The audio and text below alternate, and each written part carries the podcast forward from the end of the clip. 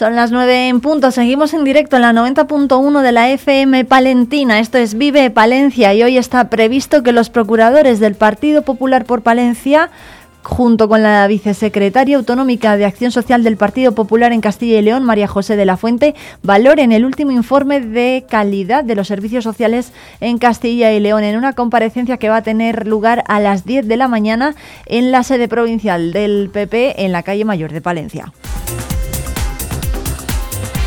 Y a las diez y media, la presidenta de la Diputación, Ángeles Armisen, va a acompañar a los diputados de Desarrollo Agrario, Luis Calderón, y al delegado de diputado y al delegado diputado de Agricultura y Ganadería, Jesús Sevilla, para firmar el convenio de colaboración con los representantes de la Asociación de Carne de Cervera y darán cuenta además de las acciones que comprende la colaboración. Y a las 5, Ángeles Armisen va a acompañar al diputado de, Desarrollo Socioeconómico Francisco Pérez en la entrega de premios del concurso Una de Bravas. Será a las 5 de la tarde en el Hotel Rey Sancho de Palencia. Y a las 7 en Castromocho, Ángeles Armisen va a asistir a la merienda popular dentro de la festividad de Nuestra Señora de los Ángeles.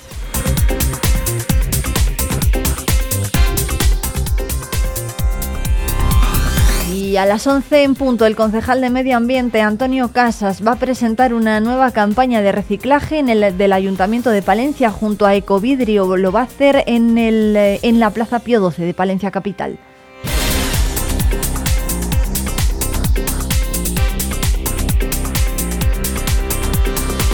Y a las 5 en punto, la alcaldesa de Palencia, Miriam Andrés, va a acompañar al concejal de, a la concejala de Impulso Económico, Judith Castro, para asistir a la entrega de nuevo de premios de la cuarta edición del concurso.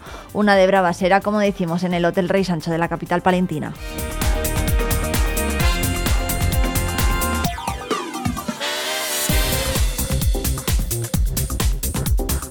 De momento es todo, enseguida llega ya la información del campo con Vive el Campo.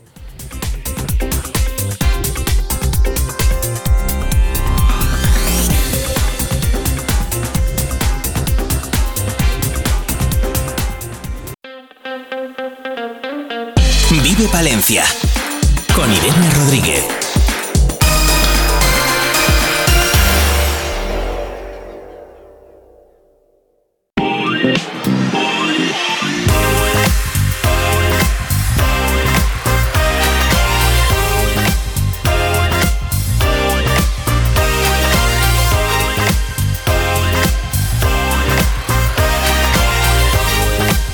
Hoy en Vive el Campo, de la mano de Asaja Palencia, hablamos de la necesidad y la urgencia de la tramitación de los seguros agrarios y lo vamos a hacer con Carlos Ruiz, uno de los expertos, eh, uno de los técnicos expertos en esta materia que tienen en Asaja Palencia.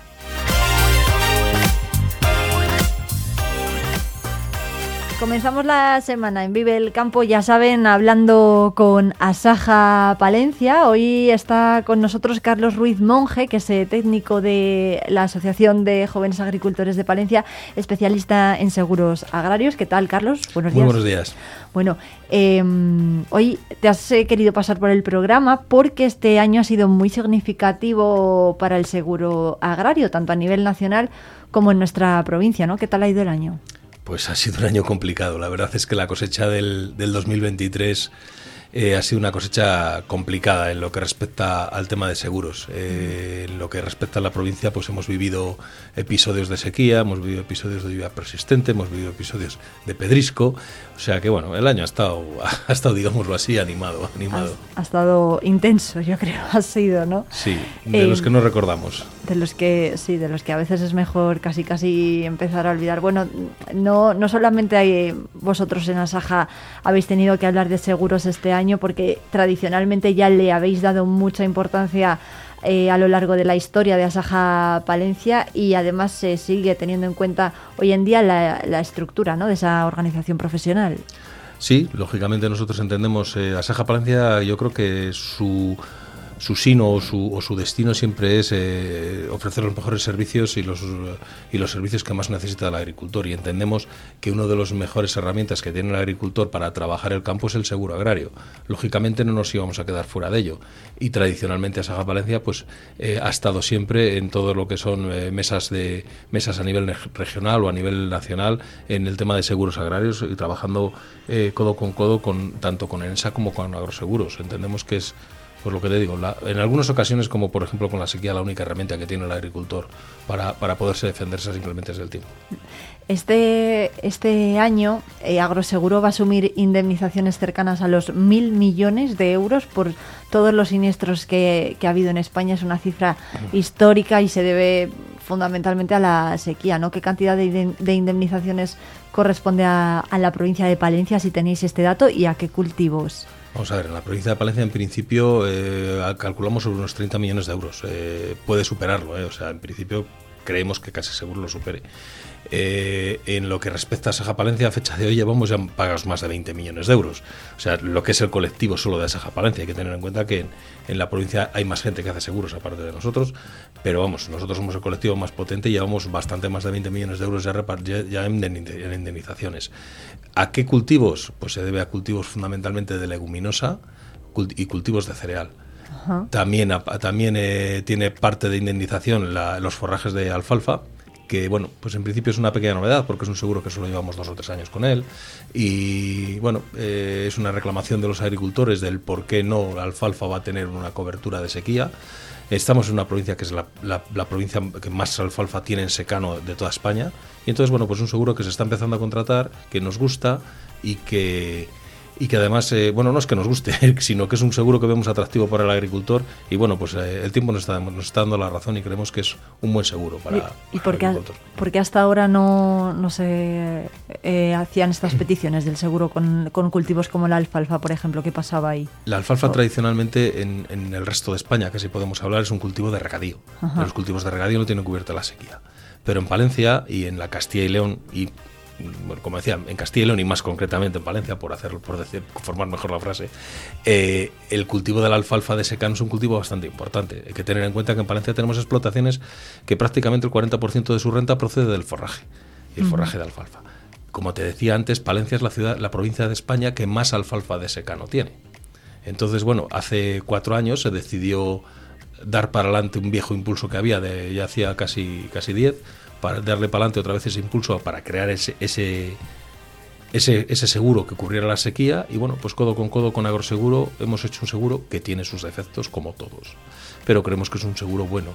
Y bueno, pues eh, al final, ¿por qué nos hemos animado para hacerlo para adelante? Pues porque todo el mundo sabe que, por ejemplo, Aragón tiene importancia los forrajes.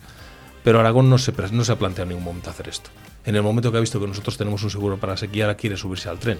Y claro, siempre es mejor que se suban a tu tren que no tú, subir, tú, no tú subirte al tren de otro. eso, esto, por ejemplo, ¿qué implica para un, un organismo como Asaja Palencia el hecho de incrementar, bueno, de ofrecer también este seguro en términos económicos? Eh, para nosotros no implica nada. Nosotros, lo, que, nosotros, lo que, nosotros lo que hacemos es dar un servicio al agricultor. Y cuando nos demandan un servicio, intentamos, por todos los cauces que tenemos a mano, intentar que ese servicio se pueda dar. La única forma de dar un, de dar un servicio en seguros es a través de Agroseguro. Agroseguro es eh, un pool de compañías que la forman 20, 20 y tantas compañías. Eh, es eh, el sistema de, de seguros agrarios en España entendemos que es un sistema que funciona muy bien, ¿Tiene sus fallos? Claro que tiene sus fallos, pero si nos vamos a otros países ni siquiera le tienen. O sea que, y tenemos países bastante punteros en agricultura que vienen a copiárnosle. Hay que pensar que, por ejemplo, eh, para que todos, aunque sea, esté mal decir marcas, pero un 20% aproximadamente, números redondos, un 20% tiene de, agroseguro le, eh, forma eh, Caser, otro 20% le forma eh, Mafre, otro 20% le forma Pelayo. O sea, son todas las compañías de seguros de España están metidas dentro de agroseguro. Por eso funciona. ¿De acuerdo? Igual que habéis hecho con, con la alfalfa debido al, al, año que ha atravesado el campo, no sé si se prevé, o bueno, desde Asaja tenéis la previsión de que pueda ocurrir lo mismo con otro tipo de cultivos. en principio, el resto de los cultivos prácticamente están todos los cultivos cubiertos. De hecho, pues eh, hace cuatro o cinco años, ya no recuerdo muy bien, hemos estado viendo Alforfón, porque había unas pruebas de Alforfón, a ver si se podían incorporar, pero si es luego incorporar determinados cultivos, allá líneas creadas de agroseguro. La, la que faltaba eran los cultivos forrajeros, estamos detrás y queremos, lo que pasa es que esto es un proceso muy largo, queremos que la beza también, la beza forrajera, también tenga cubierta la, sequía, que hoy por hoy no la tiene, solo la tiene en beza grano. Bueno, pues todo eso es trabajar día a día y es un proceso un poco, es un proceso largo. Las cosas de Palacio van despacio. Bueno, eh, es verdad que desde Asaja siempre habéis animado ¿no? a que se contrate un seguro para tanto entre los agricultores como para también los ganaderos. No sé si es más una necesidad o casi una obligación ahora, teniendo en cuenta cómo está la cosa. Pues hombre, eh, yo creo que raro es el día que no abrimos un periódico o no abrimos internet y no nos hablan del cambio climático. Eh, con el problema que hay del cambio climático ahora mismo, pues en el tema agrario yo creo que es importantísimo tener un seguro. Si nos vamos al tema ganadero, pues bueno, ahora está muy de moda una enfermedad que tenemos eh, dentro de la cabaña ganadera y, nos pasa lo mismo. Al final creemos que es una forma de que el agricultor o el ganadero se, garantice una renta y es importante siempre que con los gastos que tiene y la cantidad de costes de producción que tiene esto, es importante que, tengan una parte de, esos gastos cubiertos. ¿Qué plazos eh, hay ahora mismo abiertos para contratar seguros y qué fechas se tienen que tener en cuenta eh, por parte de los profesionales ahora que estamos a inicios de campaña? En principio los, seguros de ganado siempre tienen todo el año abierto el plazo, ahí no podemos hablar de plazos. En los seguros de, en los seguros agrarios, lo que más tienen que tener en cuenta ahora mismo los agricultores es el seguro de colza y camelina, que el plazo cumple a finales de octubre, ¿de acuerdo? Y hacer antes del 15 de noviembre, tenemos plazo, el seguro de cereales. ¿Por qué antes del 15 de noviembre? Aunque el plazo es el 20 de diciembre, hay que hacerlo antes del 15 de noviembre porque hay unas bonificaciones especiales. Y bueno, pues nosotros siempre animamos a hacerlo pronto porque luego siempre decimos nosotros que el seguro es eh, un contrato vivo en el que hay que estar modificando continuamente y por eso hay que hacerlo con profesionales. Lo más importante es eso. Tú al final puedes ir a muchos sitios, pero hay muchos sitios donde te hacen el seguro y se olvidan de tu seguro y se olvidan de tu contrato de seguro. Nosotros estamos continuamente, todas las semanas, todos los meses, mandando información. Tienes que modificar, tienes que actualizar, tienes que hacer, tienes que quitar. Entonces hay que estar muy encima del seguro y hacerle con gente que entienda y que sepa lo que es el seguro. Porque luego, ¿qué dudas le pueden surgir a la agricultora cuando, cuando va a solicitarlo o demás? ¿Qué es lo que os encontráis? Todas. Todas, ¿no? todas, todas. Lo que pasa es que, bueno, intentamos que la gente pase por la oficina y sí se las resolvemos también todas. O sea, dudas hay muchas porque está bastante vida y está bastante vivo el, seguro y, hombre, ¿cómo no van a tener dudas? Eh, me tira yo, vamos, esta mañana yo sé que cuando llegue a la oficina pues habrá, no sé si cola, pero habrá gente pues preguntando por su siniestro de sequía, por sus hojas de campo, por cómo le han tasado, eh, por cuándo coseche, cuándo empieza a asegurar esa colza que ya tiene sembrada y le están haciendo. Bueno, pues, pues eso es continuamente, es un, es un continuo. Trabajamos, el seguro le trabajamos desde el 1 de septiembre que se abre el plazo para contratarle hasta el 30, hasta el, hasta el 30 de agosto que, que se acaba, o sea, es continuo.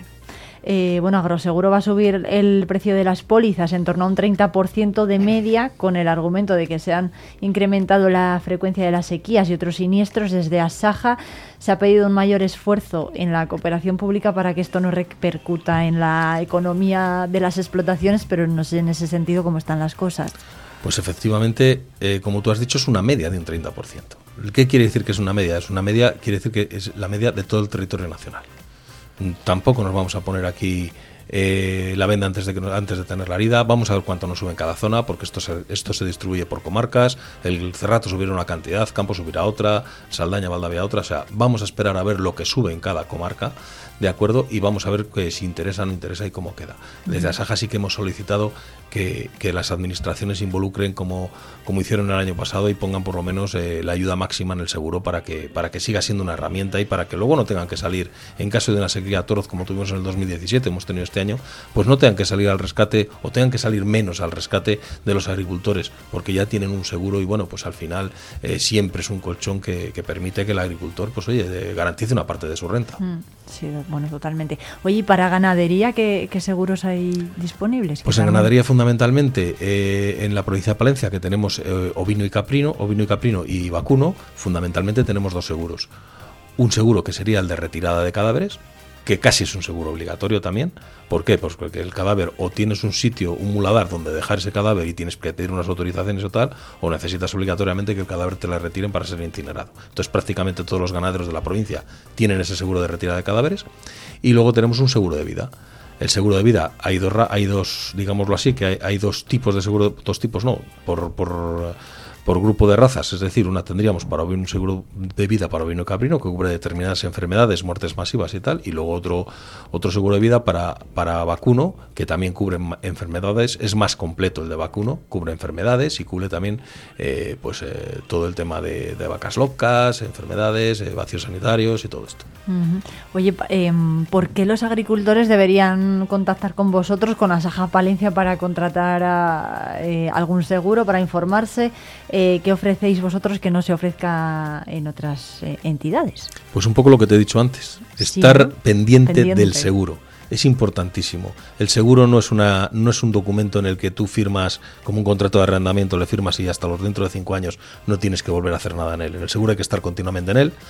Hoy por hoy, con todos los cambios que hay en la PAC, con todos los cambios que la agricultura hace en sus parcelas desde su inicial previsiones de siembra a las que al final lleva al campo, eh, con dobles cultivos en algunos casos, eh, con cultivos de regadío, con cultivos de forraje, con tal es un, el cultivo, el, seguro es un, es un contrato vivo, muy vivo. Entonces hay que estar muy pendiente de ese seguro, hay que estar muy pendiente de todo lo que son siniestros, hay que estar pendiente de lo que son las modificaciones, hay que estar pendiente de complementarios. Hace no mucho alguien ha venido por la oficina diciendo que por qué tenía el seguro bajo y todo era porque donde le hacía antes nunca le decían que tenía que hacer un complementario. Entonces al no tener que hacer un complementario su rendimiento se había quedado bajo. Cuando los años buenos, pues desde la Saja siempre recomendamos que hagan un complementario porque es la forma de incrementar tus rendimientos a lo largo del tiempo. Entonces bueno, al final es saber trabajar el seguro y estar encima de él y estar pendiente del, asegurado y estar pendiente de, las pólizas. Bueno, pues eh, Carlos Ruiz Monje, técnico de Asaja Palencia, especialista en seguros agrarios, muchísimas gracias por acompañarnos y por contarnos todo esto eh, aquí en Vive el Campo. Muchísimas gracias a vosotros y ya sabéis cuando queráis.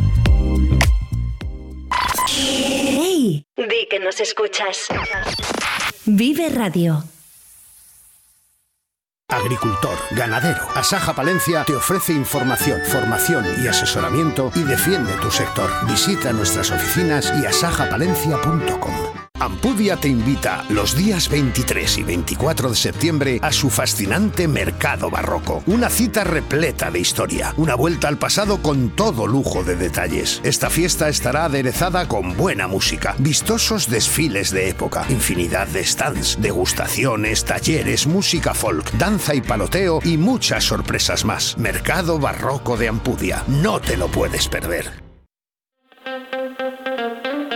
Vive Palencia con Irene Rodríguez.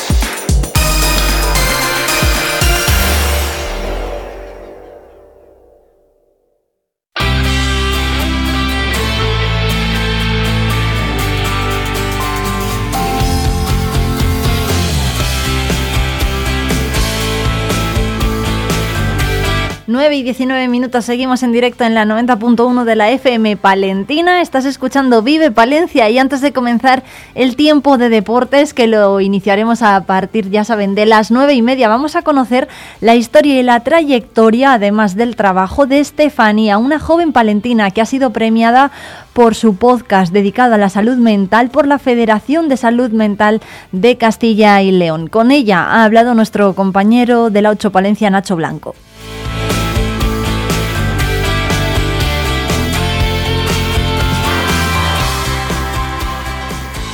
A presentarles, a quienes no la conozcan, a una palentina periodista que se ha llevado un premio por su labor profesional en una cuestión, vamos a decirlo así, tan delicada y que afortunadamente tan de moda está, se puede hablar por fin de salud mental. Pero yo creo que lo mejor es que nos lo cuente ella misma. Hablamos de Estefanía Medina, muy buenas tardes. ¿Qué tal, Nacho? ¿Cómo estás? Periodista palentina, digo, mucha gente la puede reconocer, eh, ha estado un tiempo aquí en Palencia trabajando con el Palencia Baloncesto. Eh, eh, hoy día, por desgracia, la tenemos lejos, la tenemos en Madrid pero nos alegramos igual de sus éxitos. En este caso, el premio de la Federación de Salud Mental de, Castilla y León, enhorabuena. Imagino que una sorpresa, un honor. Desde luego. Bueno, evidentemente, como tú dices, tuve que marchar de Palencia porque, bueno, en esta profesión, pues todos lo sabemos que Madrid es como el centro neurálgico de todo. Pero allí he podido seguir creciendo y, bueno, haciendo un poco lo que yo quería, que era con el periodismo a través de testimonios servir, ¿no? tener una utilidad, que hubiera gente que pudiera nutrirse de ello y tomarlo como algo positivo. Y pudimos hacer el podcast eh, desde la agencia F con Amazon Music Tabú Mental.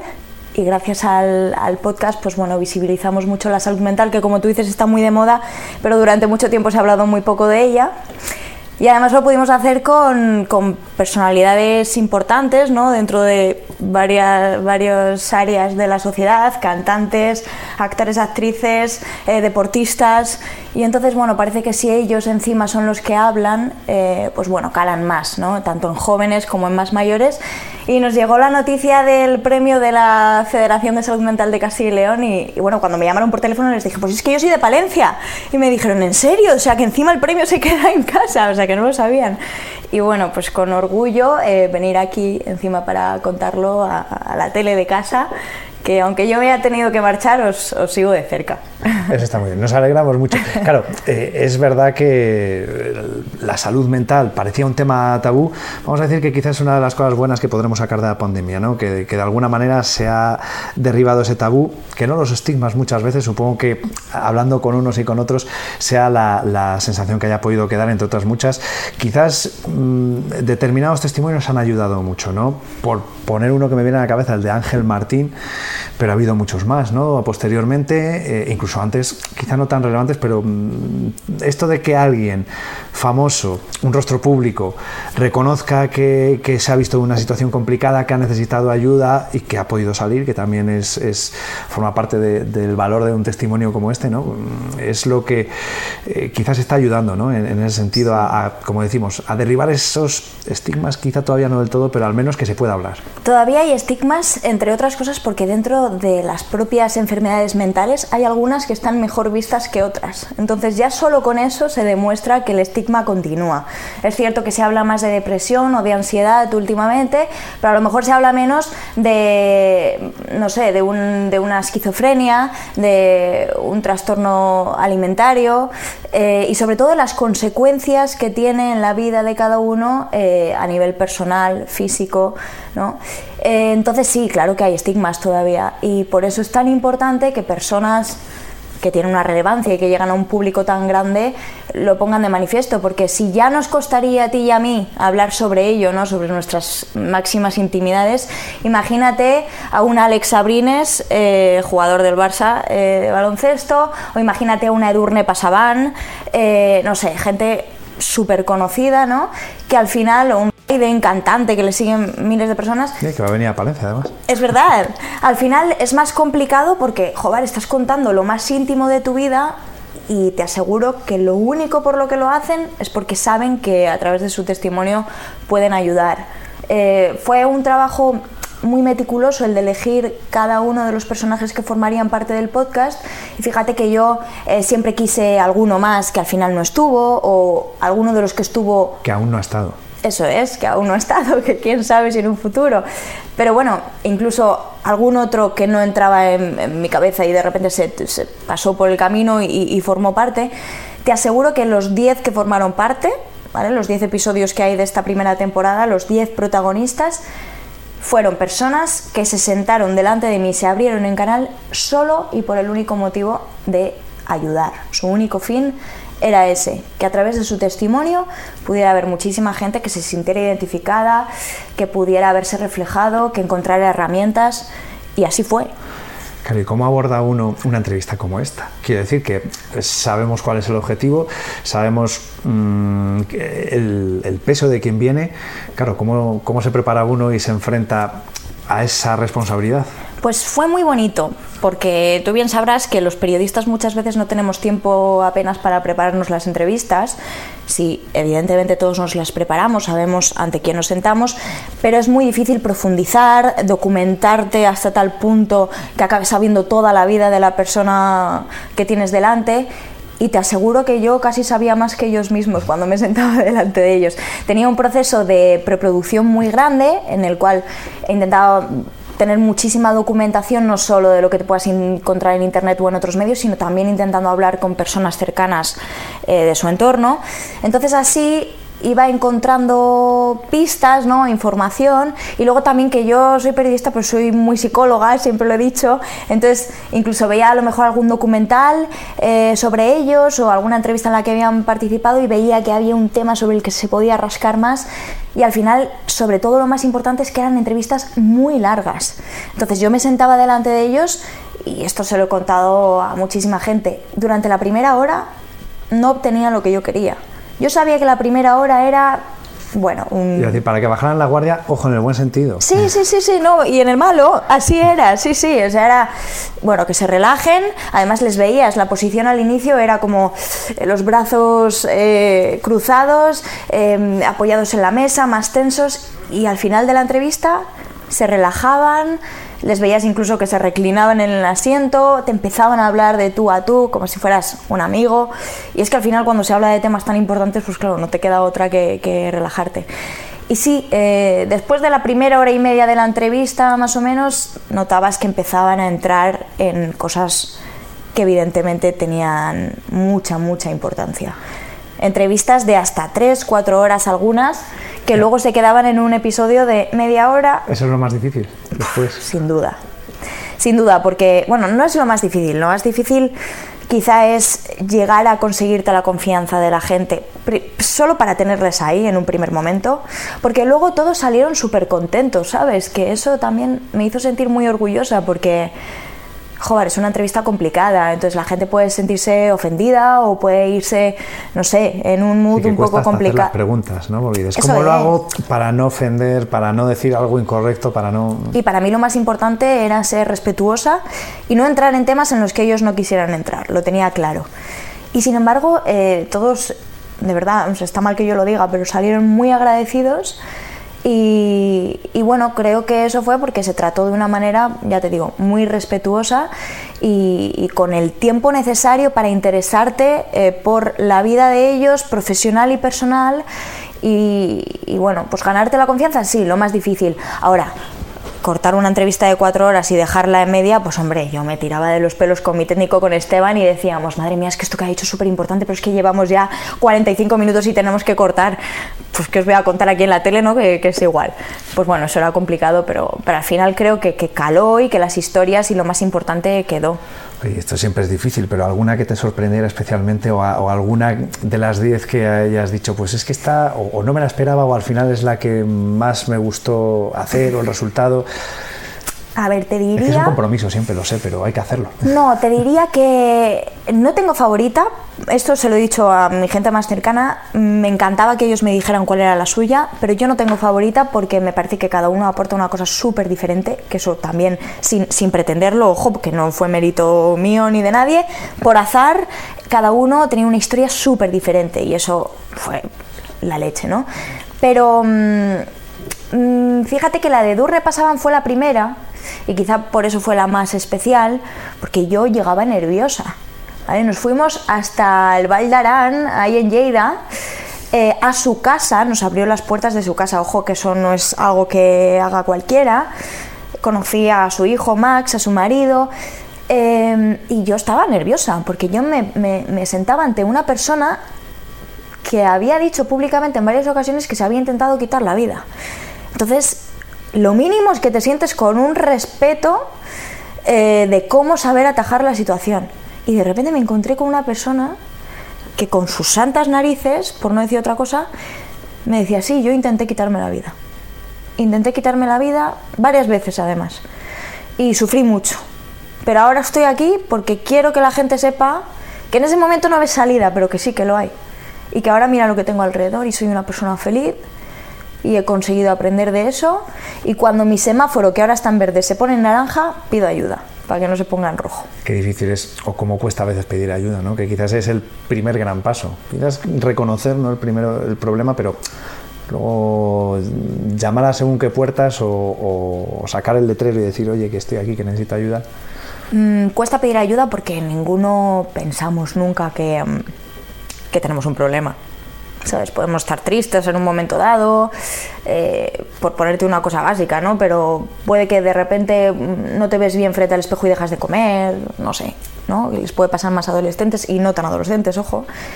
Eh, pero tú piensas que no tienes un problema, ¿sabes? Muchas veces te lo dicen los demás, te dicen que pidas ayuda, incluso estando ahora la salud mental tan de moda, por decirlo de alguna manera, es que es muy fácil verlo en los demás, pero luego coge el teléfono, busca a un especialista y dile, oye, que mira, tengo un problema y me voy a abrir ante ti que no te conozco de nada, te voy a contar lo que tengo y ya me das asistencia. Muchas veces no tiene por qué ser de un especialista, también puede ser de gente de tu entorno y ese es el primer paso, ¿no? Que simplemente que te escuchen ayuda, pero es verdad que durante mucho tiempo, por ejemplo, se hablaba de ir al loquero. Claro. Que, claro, como que necesitabas ayuda porque tenías un problema, efectivamente. Lo que pasa es que al final la importancia del lenguaje, ¿no? Sí, Eh, ¿no? Y que, que nosotros si tenemos un problema físico, entra en la cabeza de cualquiera ir al médico y decir, Sería me duele. lógico no ir. Claro. Me he partido la rodilla, no puedo andar. Pero ¿cómo voy al médico, hombre? y vamos muchas veces por enfermedades físicas que no son mortales. Es que estamos hablando de enfermedades mentales que en muchas ocasiones pueden serlo. Entonces, hay que darle la importancia que tiene, que es mucha. Pero bueno, para, para eso también es un proceso igual que muchas luchas que tenemos en, en nuestra sociedad, ¿no? Y bueno, creo que estamos avanzando en esta. Bueno, con los años se conseguirá con programas como Tabú Mental, que encima son reconocidos, pues seguro que, que se logrará avanzar. Ya estamos en preparación de, decir, la continuación, quizá. la segunda temporada. Nunca hemos perdido la vista en la segunda temporada, pero es cierto que todo tiene sus plazos porque aunque no lo parezca es un proceso muy largo. Nos costó mucho sacar la primera adelante, pero es verdad que nunca hemos perdido de vista la segunda y, y tenemos nombres en mente. Seguro que con un premio bajo el brazo se facilita un poco las cosas. Se facilita, tenemos algo que enseñar ya, porque ya hay una primera temporada hecha, antes no teníamos nada, no teníamos nada que enseñar. Y sobre todo lo que hablamos, que cada vez son más nombres los que salen. Antes había que buscar más, ahora rascas un poquito y lo encuentras. Porque es que a todos nos pasa, es que todos tenemos en algún momento una piedra en nuestro camino.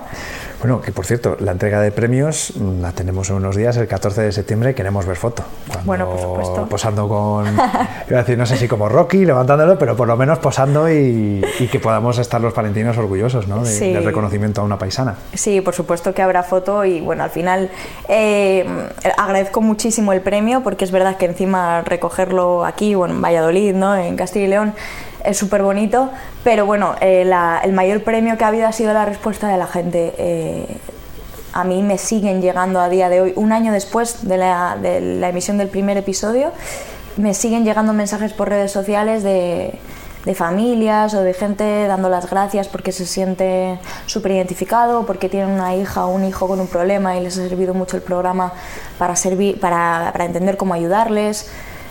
Aseguro que el, que el mayor reconocimiento es ese, porque yo me acuerdo que cuando decidí estudiar periodismo eh, fue para, con el fin de contar historias que ayudaran a la gente y, y jugar, con esto lo hemos conseguido. Pues enhorabuena por haberlo conseguido, porque se ha reconocido ese esfuerzo, ese trabajo. Ojalá que podamos seguir disfrutándolo y para aquellos que no lo hayan escuchado, en Amazon Mus- Music lo van a poder disfrutar en ese podcast Tabú Mental, que ojalá este sea el primero de muchos reconocimientos. Estefanía, muchas gracias por haber venido y enhorabuena. Gracias a vosotros, me he sentido como en casa, nunca mejor dicho. Esa es la intención.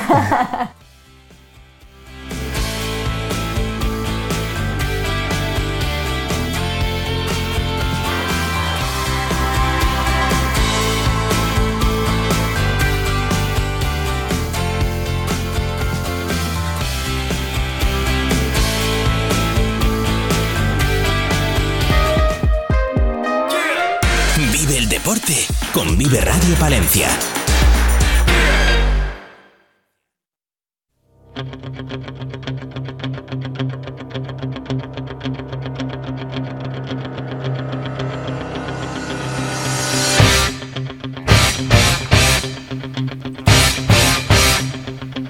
Bueno, abrimos página deportiva cuando son las 9 y 34 minutos de este lunes 18 de septiembre y lo vamos a hacer saludando a David Correia, compañero de aquí de Diario Palentino de Deportes. ¿Qué tal? Buenos días. Hola Irene, buenos días. ¿Qué tal? Encantado de estar aquí. Oye, qué bien, ¿no? Nosotros también por tenerte. Muchas gracias por venir. Bueno, no, gracias a ti, no, y no tienes por qué darme las gracias. Bueno, pues nada, ya te liaremos más de más de más días. Entonces, eh, David que ha venido con eh, Rubén Ruiz, que eh, ¿eh? Díaz. Ay, Rubén Díaz, hijo, perdóname, Rubén Díaz de Más que Básquet, bueno, es un amplísimo conocedor de todo lo que tiene que ver con el baloncesto aquí en nuestra ciudad, así que Rubén, muchísimas gracias por venir. Eh, oye, ¿qué tal habéis visto el fin de semana? Lo primero, así en general.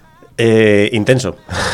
Sí, ¿verdad? Intenso, sí. Yo, por ejemplo, lo comentaba antes un poco con David. Eh, sí que con buenas sensaciones por una parte, pero también un poco frías. Mm. Eh, te refieres al baloncesto, Sí. ¿verdad? ¿no? Eh, es que al Thunder Palenciano se le ha escapado la Copa de Castilla y León, eh, perdía ante, ante Burgos y Burgos, no sé si lo habéis visto así vosotros, se, ha, se han vengado un poco de esa fase de ascenso que, que consiguió el Palencia hace unos meses. Bueno, sí, al final se puede tomar en Burgos como, como ventaja. porque seguro que muchísima, muchísimos aficionados que estaban ahí en el Coliseum también estuvieron hace unos meses cuando, cuando nos llevamos nosotros el ascenso y, y se lo quitamos a ellos. Bueno, al final no deja de ser un, un torneo que viene a ser más de pretemporada, más para encajar piezas. Al final ayer pues nosotros eh, no jugaba Pasecnix, eh, no juega po- Benítez, tampoco estaba la convocatoria, ni siquiera Oval. eh, bueno, pues al final nos faltan muchas piezas, eh, por lo que es un partido más de pretemporada. Pero bueno, sí que es verdad que hay un título en juego y, y eso pues al final eh, se nota y, y sí que se puede tomar como una pequeña como una pequeña revancha de Burgos sobre, sobre Palencia. Sí, bueno, yo también considero igual la línea de David. O sea, al final nosotros este año, por suerte y merecidamente, pues somos el rival a batir dentro de la Copa Castellón, porque somos el, el equipo con más categoría. Igual también por jugadores, porque bueno, mm, cierto es que Burgos tiene un plantillón también de, de- para CB y con varios jugadores que es nuestros, como estaban eh, pues Casibabu, Space o Prince Ali hace un par de temporadas. Pero bueno, yo la verdad que, mm, a ver, mm, lo que te decían de las sensaciones frías, para mí viene un poco, igual un poco de toda la resaca que se tuvo el año pasado. O sea, el año pasado ha sido una cosa excepcional, pero la tenemos que dejar un poco aparcada en la temporada 22-23. Ahora estamos en la 23-24, como decía David, nos faltan muchísimas piezas por encajar. Eh, no creo que sea por falta de trabajo, pero bueno, al final si el Leporo cuesta mucho armar una plantilla desde cero, sabiendo ya la categoría, pues en ACB es más complicado porque encima los equipos, mm, sobre todo los que tienen bastante dinero, ya la plantilla está formada de otros años anteriores y trabajan sobre una base. ¿Cómo habéis visto al Thunder este fin de semana? Primero el sábado y bueno, en el partido de ayer. Sí, bueno, el, el- el viernes eh, al final el viernes, es verdad. nos, nos vamos a una prórroga con un equipo del Leporo teóricamente inferior. Eh, nosotros eh, hemos hecho más pretemporada que ellos eh, cuando llega este partido. Entonces eh, sí que puedo entender un poco la, bueno, la decepción de la gente o la incertidumbre de, los aficionados que, que han visto al equipo pues, pues, pues mal. De hecho, el propio Marco Justo reconocía en la rueda de prensa posterior que, que no habíamos merecido ganar, que Valladolid se tenía que haber llevado el partido y que, y que Palencia lo gana por los jugadores individuales. Y luego sí que verás que contra Burgos pues eh, es una victoria, yo diría más o menos clara de Burgos. Lo dijo también Marco Justo, eh, Marco Justo en la rueda de, de prensa posterior. Decía, San Pablo ha sido merecedor del, del triunfo por cómo han estado acertados desde la línea de tres y cómo han, y cómo han, defen- y cómo han defendido. Al final, eh, lo que pide justo es eh, empezar bien desde la defensa para luego tener un buen ataque. Eh, yo creo que eso no se vio contra Valladolid. Se vio algo mejor contra Burgos, pero que no fue suficiente para, para llevarnos la victoria. Sí, bueno, también en la línea de David. Yo, por ejemplo, el partido contra Valladolid, al final lo comparo un poco con la Copa Castellón del año pasado, que también creo que fue Tizona contra Burgos. eh, le hizo sufrir bastante cuando Burgos era un equipo muy, muy asentado en la categoría. También añades que es un derby contra Valladolid y ya sabes que los derbis da igual. sea pretemporada o liga regular, pues siempre son bastante igualados. Eh, y el partido contra Burgos, pues también. O sea, Marco justo en las ruedas de prensa yo creo que ha hecho crítica constructiva. En ningún momento, o sea, él se ha echado su parte de culpa, eh, la parte de jugadores también.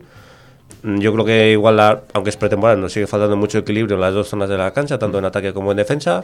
Pero bueno, eso al final a la base de partidos, pues bueno, puede ser. Al final hemos jugado esta pretemporada seis partidos, que hemos ganado dos, casi tres, porque no fue también que nos quitaron en la prórroga, y hemos perdido cuatro.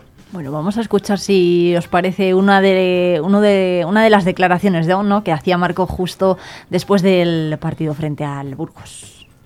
Eh, hemos empezado relativamente bien, con buena, con buena energía, eh, y a medida que ha ido pasando el partido, pues bueno, ellos han ido cogiendo más confianza en la línea de tres, eh, desde la línea de tres, con esos, con esos triples de, de Sander Bene y alguno de, de Rosa. Eso, eso ha hecho que ellos se sientan mucho más cómodos. Eh, nosotros no hemos puesto nivel defensivo hasta la, el último cuarto, vienen en los últimos 6-7 minutos.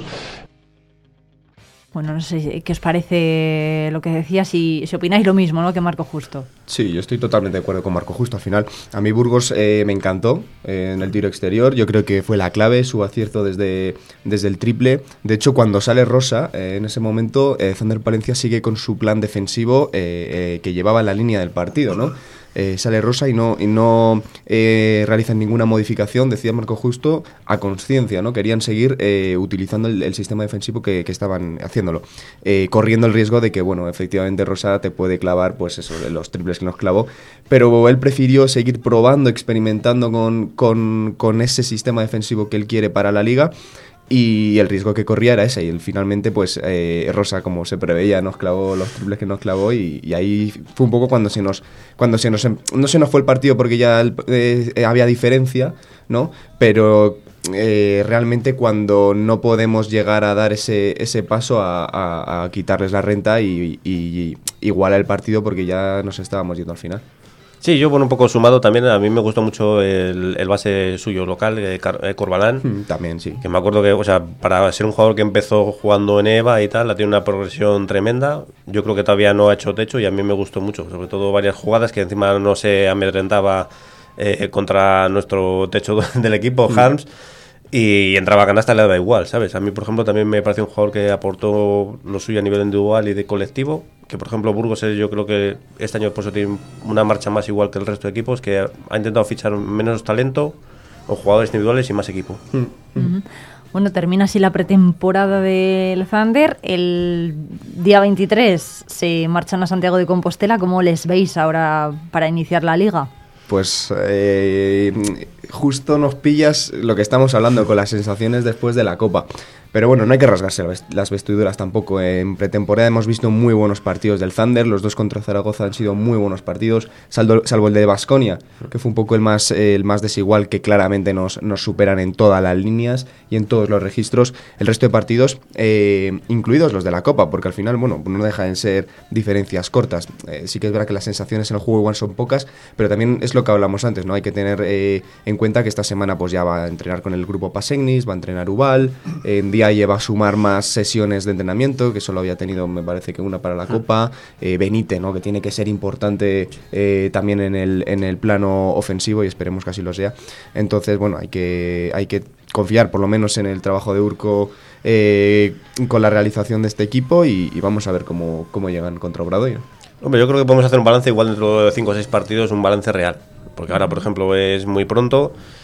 Eh, lo que hemos dicho antes, faltan muchas piezas por conjuntar. Eh, yo creo que sobre todo pasa por los partidos que jugamos en casa y sobre todo los que jugamos los partidos fuera de equipos de nuestra liga y los que no sean, sobre todo, eh, no dejarse ir en el marcador. Por ejemplo, oye, pues un Vasconia, Real Madrid, tal y cual, oye, pues mm, no lo mismo que te ganen de 20 que 30, que hasta sería lógico, pero no que sean un rodillo. Uh -huh. eh, bueno, pues eh, no sé. Oye, por cierto, ¿no? ¿qué os parecen los nuevos? Eh, Agustín Ubal, eh, Pasecnix, bueno, que ya lo teníamos, pero por fin lo tenemos eh, aquí. En eh, David, lo comentabas, no sé cómo, cómo los veis o qué esperáis un poco de ellos. Bueno, pues eh, hay dos de los que tenemos más referencias que de otros dos, ¿no? Al final en día es un chico jovencísimo que hasta ahora solo ha jugado, me parece que en tercera alemana y, en, y el año pasado en, en Liga EVA, me parece, sí. con el filial de Basconia. Eh, y es un jugador que es un poco un, una incógnita, es una apuesta de la dirección deportiva. Eh, me consta que ha hecho muy buena pretemporada con el primer equipo de Basconia, que bueno, hacer el, eh, una buena pretemporada con un equipo de Euroliga no es, no es sencillo, y, y, me consta que la ha hecho. Luego Agustín Ubal viene del, del filial del Barça. Eh, bueno, pues también es eh, otro jugador jovencísimo en esa apuesta de, del club por más jugadores, igual que pasó con el entrenador, que vengan dispuestos a comerse la categoría, a quizá jugadores más experimentados que, que, bueno, puedan pasar más, más desapercibidos. Y luego en el caso de Pasegnis y, y Benítez, bueno, pues son dos jugadores reconocidísimos por, por, eh, por toda la afición, porque al final, bueno, Pasegnis es, es un ex NBA, ha jugado en, en, en, Liga CB estos últimos años, igual que Benítez, que le hemos visto en Burgos cuatro temporadas, allí es un ídolo, por cierto, o sea, en el Coliseum es un auténtico ídolo. Y, y, bueno, eh, de Benítez esperemos recuperar el nivel que dio precisamente en Burgos. Allí alcanzó la plenitud de su carrera eh, y, y, esperemos eh, que bueno que alcance ese nivel y no, y no el de la última temporada. Sí, bueno, yo creo que al final poco más añadir que lo que ha hecho David. Yo creo que igual en Daya a mí sí, por ejemplo, vaya me sorprendió. La verdad que le vi cositas. Obviamente igual le falta algún kilo más para pelearse con pibos, por ejemplo, como ayer Casibabu, que dijo, había jugadas y dices, cuando entras a canasta tienes que entrar así. Igual le falta eso, pero bueno, a mí la verdad que me gustó porque también es un pivot ágil. Y del resto, pues poco más. O sea, Benítez no tiene ya mucho más que añadir. Y nada, yo para mí, por ejemplo, los jugadores que han llegado, lo que dice eh, David, mmm, tienen que demostrar que pueden y quieren valen, ser válidos para esta categoría y ser un complemento pues a los que teóricamente igual son más titulares que ellos. Bueno, pues un anuncio y seguimos hablando de deportes aquí en Vive Palencia.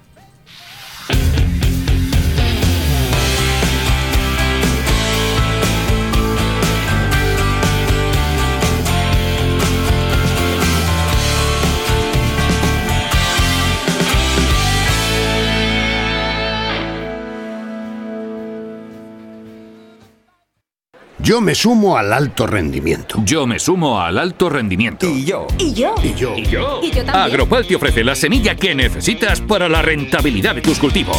A nosotros sí que se nos acaba la semilla. Resérvala ya. Agropal Semillas, únicos en semilla certificada.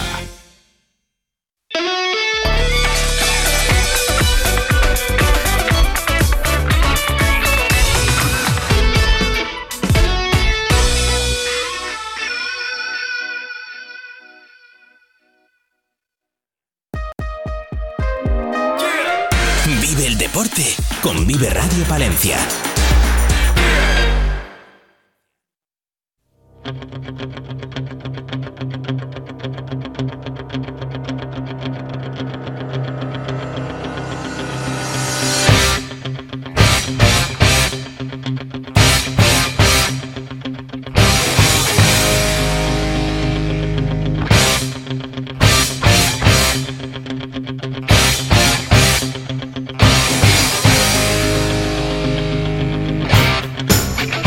Y 47, seguimos en directo en la 90.1 y estamos hablando de deportes con David Correia y con Rubén García.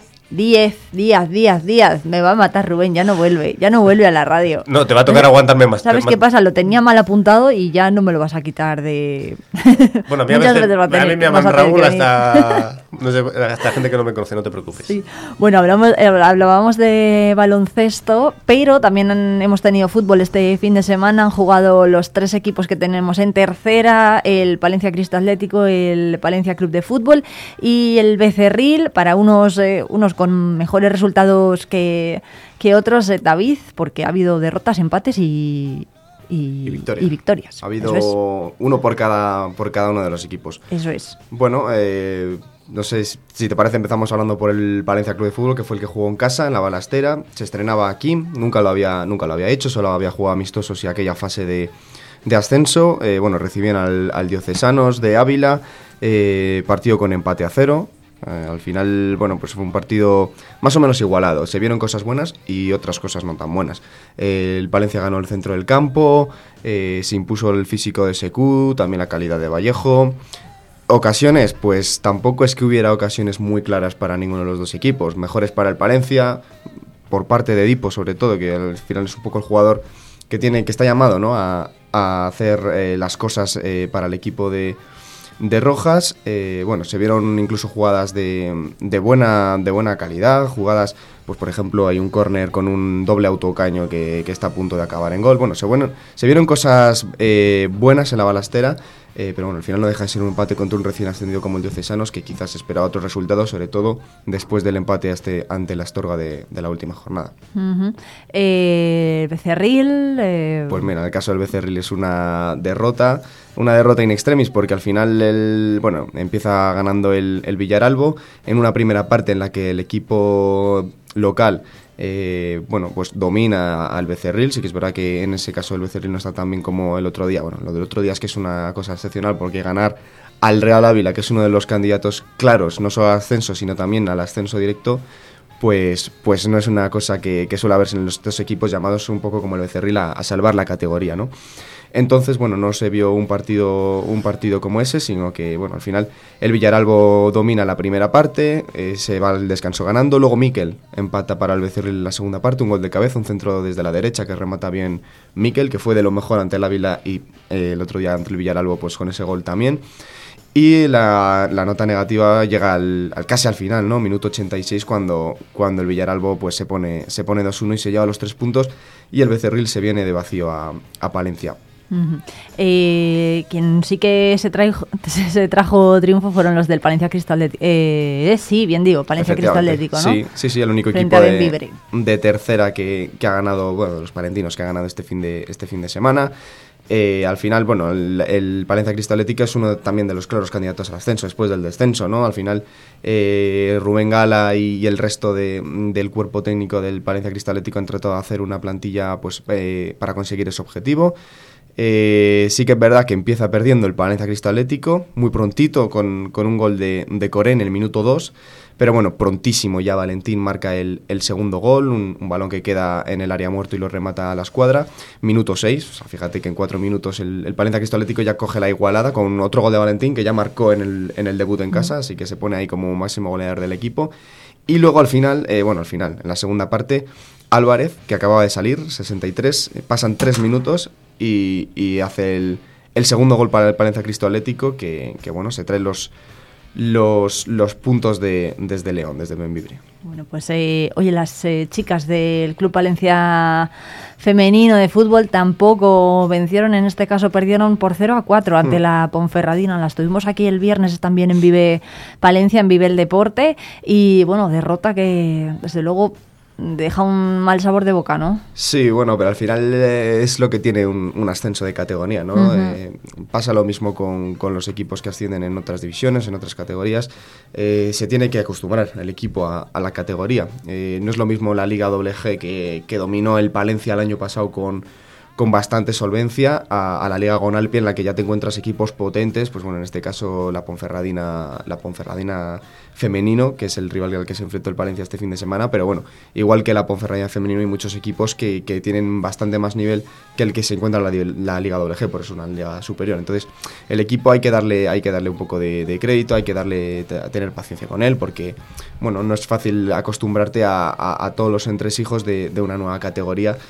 Y, y- y por eso hay que, hay que ser pacientes, no rasgarse las vestiduras, como decíamos antes con, con los anteriores equipos que han perdido este fin de semana, porque bueno, al final también la liga está comenzando, eh, la pretemporada acaba de finalizar para estos equipos y, y hay que tener un poco de, un poco de paciencia para, para bueno, de- que se acostumbren, ¿no? Bueno, pues eh, David y Rubén, muchísimas gracias a los dos por venir a comentar con nosotros la actualidad deportiva que nos dejaba este fin de semana de fútbol y de baloncesto. Veremos a ver eh, qué tal lo hace el Thunder el día 23. Muchísimas gracias. De nada, Irene. A ti por la invitación. Bueno, a vosotros por venir.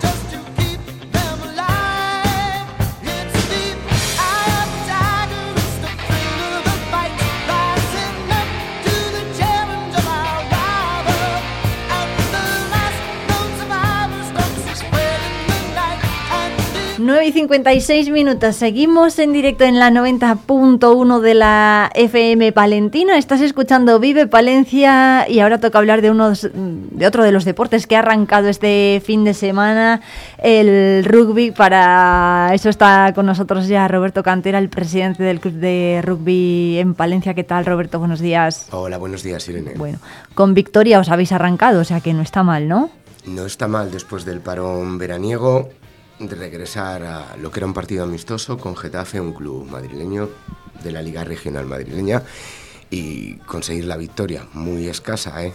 15 a 12 fue el resultado final y, muy laborioso, pero bueno, estos partidos de pretemporada son partidos de probar cosas. El nuevo entrenador, Sacha Casañas, quería ver jugar a a todo su plantel, cambiando de posiciones para ver, encontrar soluciones y, recursos. Bueno, ¿cómo visteis el partido? Lo primero, ¿qué tal las sensaciones? Bueno, las sensaciones, bueno, pues una alegría otra vez volver a ver el rugby en la balastera después de cinco meses y haber conseguido el año pasado el título de liga. Las sensaciones, pues bueno, es un partido de pretemporada. El partido era muy rocoso, no nos dejaba desarrollar el juego a lo que queríamos hacer había bastantes disciplinas, por lo cual se cortaba constantemente y entonces no vimos el juego que queríamos, pero bueno, se hicieron pruebas y se sacaron cosas positivas y cosas a mejorar. Eh, bueno, con este partido queréis eh, sobre todo hacer también llamamiento ¿no? a que el club sigue, sigue abierto. Eh, ¿Cómo van, pues, por ejemplo, la cantera? ¿Cómo va la cantera de, de, chavales y de jóvenes que se, que se decantan cada vez más por este deporte? Vale, como tú bien dices, el rugby ha dejado de ser un deporte exótico, que era cuando empezamos a jugarlo hace 30 años, a ser un deporte normal y en cada centro, casi en cada clase de, de cada centro escolar en Palencia hay niños que juegan a rugby. Eh, comenzamos el pasado miércoles en Isla Dos Aguas a recibir a la escuela. La escuela, para que lo sepáis, son los niños de 4 a, a 13 años, porque nuestros equipos sub-16 y sub-18 llevan entrenando desde agosto estaban entrando junto al equipo senior. Entonces, no han parado en todo el verano, aparte de su trabajo de pre pretemporada, que es en el gimnasio para llegar en óptimas condiciones. Pues nada, muy contentos, el regreso de la cantera a los más pequeños, nuestra máxima alegría y, y máximo exponente de desarrollo del rugby en Palencia y pues con la incorporación de nuevos niños, bastantes, de decir, y que esperamos que a lo largo de esta semana se vuelvan acercando más niños a, a nuestras instalaciones en el campo de la juventud miércoles y viernes de 18.30 a 20 horas. Em, Roberto, muchísimas gracias. ¿Cuántos chavales hay ahora mismo? Pues la cantera ha llegado a tener 130 niños. Empezamos, nosotros queremos pasar ese número este año con creces. Bueno, ¿cómo veis el próximo partido? ¿Cuándo lo tenéis? Recuérdanos fecha y rival.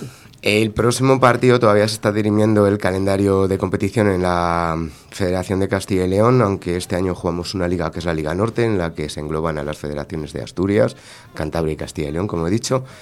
Y no vamos a saber el calendario hasta una reunión que hay esta, este viernes, una reunión extraordinaria porque se quiere apuntar algún club más a, a disputar la Liga Castellana, entonces a devotarse por todos los clubes y no han podido elaborar el calendario. Hay borradores, pero empezaremos a jugar la primera la segunda fin de semana de octubre. Bueno, pues Roberto Cantera, presidente del Palencia Rugby Club, muchísimas gracias por atendernos, por venir aquí a los estudios de Vive Radio Palencia sobre todo y estaremos muy pendientes de ese calendario. Muchas gracias. A ti.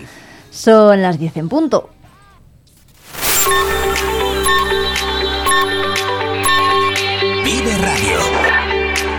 Son las 10 de la mañana. Palencia, 90.1.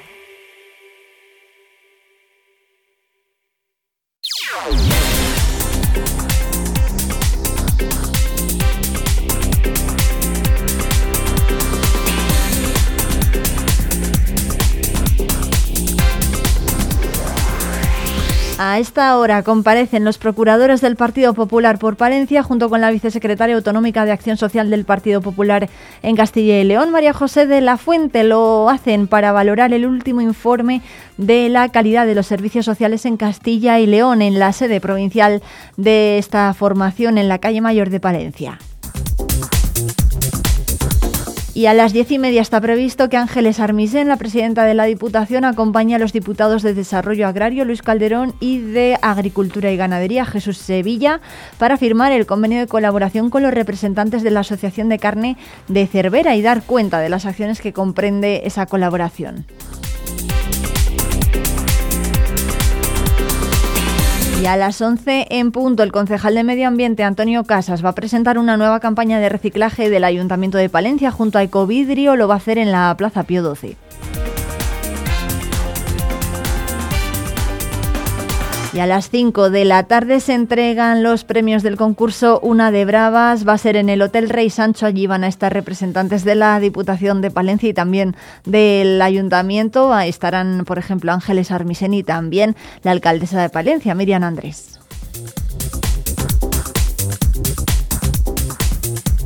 Y a las 7 en Castromocho, en la plaza de la localidad, Ángeles Armisen estará de nuevo para estará de nuevo allí para asistir a una merienda popular con motivo de la festividad de Nuestra Señora de los Ángeles.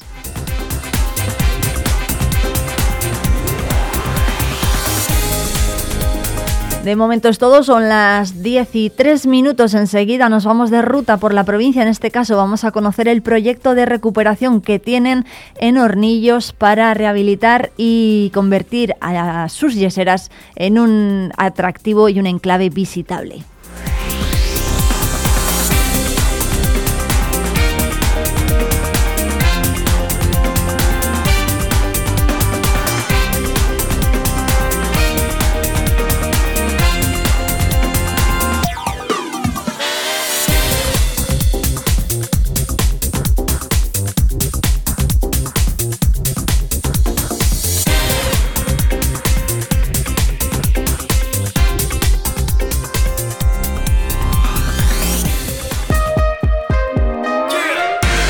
Escapada en Vive Radio Palencia.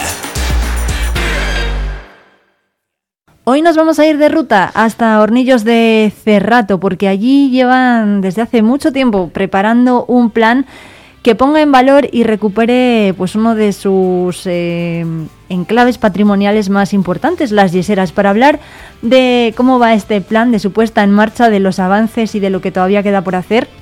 Están hoy con nosotros en los estudios de Vive Radio Palencia el alcalde de la localidad, Ignacio Valdeolmillos. ¿Qué tal? Hola, buenos días, ¿qué tal? Bueno, y el concejal de, de Cultura y Ocio, David Herrero. ¿Qué tal? ¿Cómo estás? Hola, buenos días. Bueno, ¿en qué punto estamos? Eh, porque me habéis dado antes eh, fuera de micrófonos una fecha, eh, Ignacio, junio del año que viene, para que estén esas yeseras abiertas al público y que todos las podamos disfrutar. ¿Cómo va ese plan de viabilidad?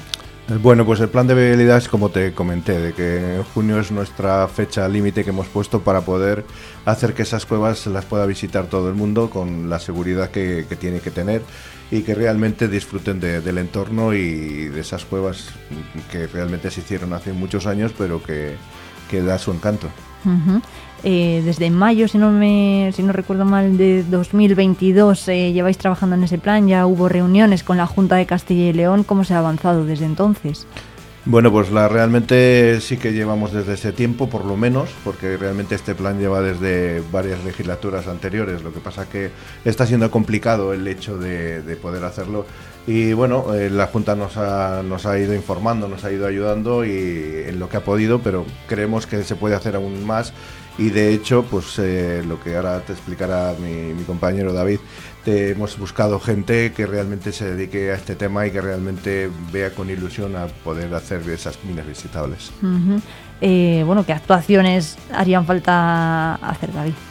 Hola, mira, pues las actuaciones, como dice Nacho, es un proyecto que llevamos desde hace mucho tiempo transcurriendo. Entonces, lo que tenemos que hacer, en primer lugar, vimos la seguridad. La seguridad de aquel visitante que las tiene que visitar y tenemos que ver si son seguras o no seguras. Sabemos que es una explotación de más de 100 años ahí, donde se han estado trabajando ahí, entonces tenemos que ver el estado en la que se encontraba. Claro, Para eso, de, ¿de, qué año estamos hablando? ¿Cuándo se empezaron a utilizar o de cuándo hay constancia? Eh, constancia estamos hablando de hace siglos ya, porque ya uh -huh. en, en, épocas de los romanos la extracción sí, del yeso ya se podían extraer, pero la explotación eh, por la industrialización hablamos de 1920, 20, 22, por ahí, por eso los 100 años que van a hacer esas minas, por ahí están.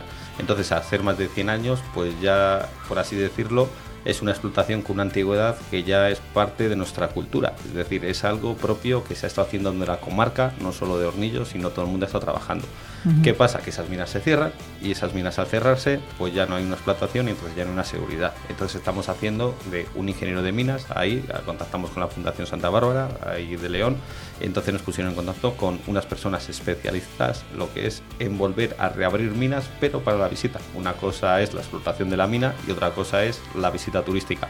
Entonces, después de hablar con ingeniero, cogemos y ya tenemos un grupo de arqueólogos también directamente trabajando en las minas que de ámbito de reputación europeo, es decir, son gente que trabajan en minos de yeso, estamos hablando de Juan Carlos Guisado, cualquier persona que está en este mundo eh, le conoce perfectamente. Ahí, y son gente que trabaja para reabrir minas de este tipo ahí para esa visita, que todo el mundo conozcan el trabajo que se hacía antes en la comarca. Como te he dicho antes, Ujú. primero hacemos la seguridad, la seguridad hoy en día, ese proyecto que tenemos nosotros hecho ahora, que bueno, que nos han hecho por así decirlo, estamos hablando de una seguridad, si pondríamos un nivel de, del 0 al 10 directamente y 10 sería la seguridad más alta, estamos hablando de un 8, ahí directamente la seguridad, la zona que queremos abrir, no podemos reabrir Claro. todas las bocas.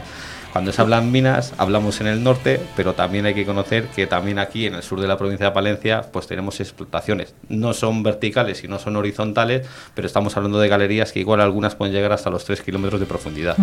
¿Y de qué altura estamos hablando, más o menos? Eh, bajita, ¿no? Bueno, No, no, no. De altura tienen Una- 6 metros de altura. 6 de altura. Sí. Ah, bueno, o sea, son de dimensiones. Y hablabas antes de la seguridad, ¿en qué nivel de seguridad estaríamos ahora? O sea, si quisiéramos adentrarnos en, las, en esas galerías. Mira, ahora mismo en seguridad, según los informes técnicos y todos los estudios que han hecho, estamos en un nivel de seguridad muy alto directamente. Es decir, la zona, la Es galería segura. exactamente que queremos visitar. Hay otras zonas que tienen que estar cerradas por seguridad. No podemos reabrir todas esas minas. Estamos hablando, como te he dicho, galerías que tienen más de 3 kilómetros y no hablamos de una galería. Cualquiera que ha pasado por la zona de Hornillos de Cerrato ha podido ver esas bocas tan magníficas de, de 6 metros de altura, como dice Ignacio, y con una anchura también de otros 6 metros, sujetado por pilares. Ahí todo ello. Es espectacular, es algo bonito y demuestra cuando pasamos de lo que es el trabajo manual a la industrialización.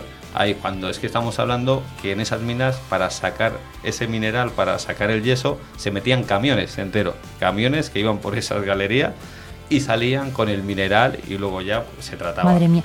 ¿Eso no ha hecho que, por ejemplo, esté la zona deteriorada o que pueda ser un poco peligroso pues ir por nuestra cuenta a lo mejor? O, bueno, no sé, supongo que en el pueblo sea un sitio al que se suba o, que, o al que se haya subido durante mucho tiempo de forma recurrente, ¿no? Sí, la verdad es que perdón, la verdad es que sí que ha habido gente que, que ha ido por su propio pie y, y de, de hecho aunque están valladas y demás nosotros procuramos estar siempre ahí.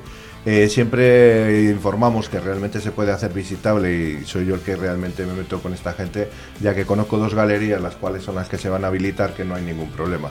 Entonces preferimos que realmente eh, nadie vaya por libre, sino que venga con, con nosotros, que, vaya con- que venga conmigo, para poder enseñarlas y así realmente tener esa seguridad. Porque el resto de, de- de las minas, de, la- de las cuevas que hay en sí, realmente sí que algunas tienen problema de, seguridad. De- sí, ¿no? Estamos Que- hablando de que realmente hay una excavación de unas 20 hectáreas de terreno. Madre mía, o sea que mm, estamos hablando de 20 hectáreas de terreno, de 3 kilómetros eh, de galerías que se podrían visitar. No sé si está contemplada alguna actuación más, contratación de alguna, pues contratación de personal, de guías mm, un poco más especializados, apertura de centro de recepción de visitantes, ¿no? Sí, sí, está todo pl- planeado. todo- Al, al principio haremos un cerdo de interpretación en el pueblo, donde realmente eh, lo que haremos será eh, informar a base de un vídeo y explicaciones de cómo están las minas. De ahí luego se subirá arriba y entonces se enseñarán. No se van a enseñar galerías excesivamente grandes. Estamos hablando que habrá un recorrido de unos 300 metros, 400 en caso. Ujú. Hay dos, dos, em, dos, eh, aspectos, porque será un aspecto exterior donde realmente entra eh, la luz del día y habrá otro aspecto interior donde realmente habrá que entrar pues con, el, Con con, su casco, con su luz. Oye, y guay, demás. ¿no? Sí, la Esto verdad la es que gente, a sí. la gente le llamará mucho la atención. hoy en día ya lo hacemos con el, el tema de casco con luz y la gente le llama la atención la situación donde, donde se encuentra. Claro. Será ir, ir explicando y luego sí que es cierto que iremos un poco avanzando y jugaremos con el tema de sonidos, luces y algún tipo de interpretación en 3D. Pero eso, eso, eso irá, irá llegando. Bueno, eh, oye, habéis eh, las, las yeseras han entrado en la lista roja de patrimonio Hispania Nostra. No sé si eso inquieta al ayuntamiento o, o tranquiliza precisamente el hecho de tener ese plan en marcha.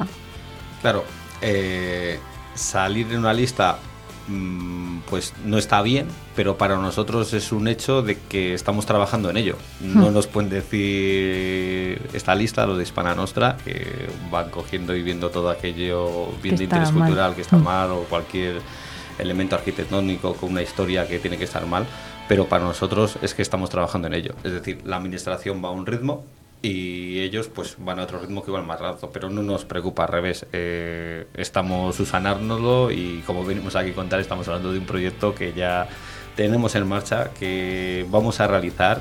Y va a ser algo que creemos que por el hecho ya solo de poner eh, un punto más en la zona del cerrato, es decir, eh, que pongamos algo que se visita es interesante, pero es que no hay que perder lo que es eh, nuestra cultura, no hay que perder donde han estado trabajando toda la gente en esa zona y es una cosa que creo que tenemos que cuidar, que hay que ver para no olvidar de dónde Hmm. venimos y dónde estamos y en ellos estamos. O sea que estar en esa lista, pues bueno, no nos inquieta en una lista porque el Ayuntamiento de Hornillos de Cerrato, creo que Nacho es el primero que sé como alcalde siempre está Sí. ahí, que, que estamos trabajando en esa, en esa línea sin ningún tipo de problema. Aparte creo que nos viene bien porque así verán que realmente somos capaces de sacar de esa lista Las algo que tenemos ¿eh? en nosotros. Ya sí. te digo, es verdad. Sería Eh, por eso. Bueno, para los vecinos desde luego que será, vamos, eh, será genial entrar en esas galerías, que por cierto yo creo que, no, no sé, vosotros vosotros habéis eh, entrado a lo mejor de chavales. eh, Ya, sí. La verdad es que de chavales entrábamos todos, casi todos los días. Era el tema de ir buscando palomas o ir estando, Sí, ¿no? incluso metiéndote y, y buscar a, a buscar, no sé, lo más Lo- lo que oscuro, fuera, sí. lo que fuera. Sí, incluso, pues bueno, cuando venía gente de verano era el recurso para perderles, gastarles una broma o cualquier cosa. O sea bueno. que sí, estaba muy bien. Eso te voy a decir que bueno, hacer el trasto un poco por, por los cerros del Cerrato no, No hace mal. no, no, no, y a mí tampoco me es- no, no me extraña, vamos, me resulta bastante familiar. familiar. Eh, por cierto, no sé si, supongo que en el pueblo haya tradición, bueno, no sé si quedan familias que tuvieran trabajadores en las yeseras antiguamente o se conserva algo del oficio, ¿no? A Y ver, ya realmente quedan los, los nietos de los dueños o el que fue de, de esa mina que, que hicieron. Y también queda un poco el tema de familiares de gente que trabajaron, pero ya por desgracia no hay ningún No. trabajador, ya, ya fallecieron. Pero bueno, ¿se conserva alguna fotografía o algún instrumento o eso tampoco? Sí, hay? sí, algunas eso sí. cosas hay, de los cuales eh, se verán en el centro de interpretación donde lo haremos, que Claro. se irá viendo un poco todo eso, esa exposición que vamos a hacer. Aparte, en ese centro de interpretación habrá, mm, porque estamos trabajando también con otra gente, habrá el tema de, como pues, con, por ejemplo Vanessa, que es una chica que diseña joyas, habrá piezas de joyas hechas con yeso, habrá Ujú. también el tema de un cuarto oscuro donde realmente se ven los colores de- del yeso, de- depende de la luz que le, le proyectes. Y bueno, todo esto, la verdad es que vamos a ir informándolo, pero vamos, el- nuestro primer paso aparte del proyecto, creo, David, era ir a Fitur, ¿no? Madrid.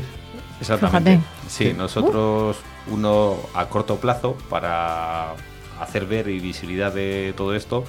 Tenemos en marcha eh, un vídeo explicativo que será también anunciado, que os daremos más adelante quién lo va a hacer porque creo que es una de las personas eh, más importantes en documentales que hay Sí. en España, estamos hablando, que vais a ver un vídeo cortito anunciando lo que son las minas de hornillos de Cerrato por una de las personas, pero eso es una sorpresa Bueno. que tenemos adelantado. Estamos en, el proyecto está, está todo en ejecución ahí directamente y como dice Nacho, Eh, Fitur va a ser eh, la línea donde vamos a dar el pistoletazo de salida para decir a poner a hornillos de Cerrato Cerrato en el mapa. en el mapa a nivel nacional. Oye, qué bueno, pues Fitur se va a celebrar del 24 al 28 de enero en Madrid eh, el año que viene, o sea que por ahí os esperamos.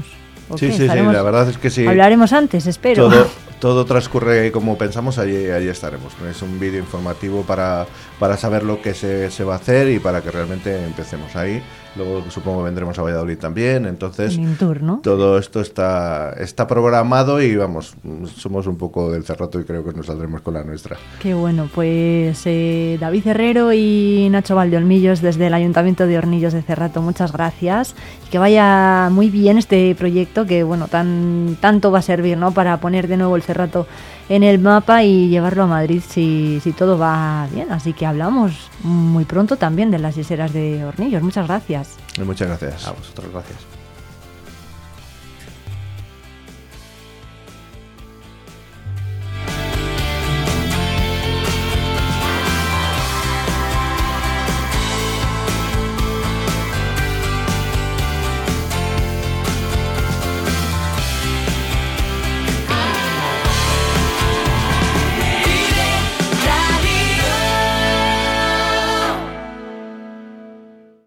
Magia del cine con Cines Ortega y Avenida. Busca tu peli favorita y disfruta a lo grande en nuestras salas totalmente renovadas. Recuerda que los mayores de 65 años los martes tienen entrada a 2 euros. Los miércoles, el día del espectador, podrás hacerlo por 4,50 euros y si quieres celebrar tu cumpleaños con nosotros, disfruta del pack película, palomitas y bebida por 8,95 por persona. La magia del cine te espera en Cines Ortega y Avenida. ¿Te lo vas a perder? Ven y descubre el polígono industrial de venta de baños, sus empresas, servicios y proyectos de futuro. Es un consejo de Intecma, suministros industriales, mecánica, tornillería, transmisión, rodamientos, neumática. Tenemos la solución para todos tus problemas.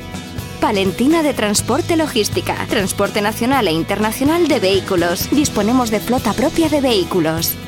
UCI Auto, taller de automoción especializado en electrónica, reprogramación y potenciación de centralitas, electricidad, cerrajería y mecánica.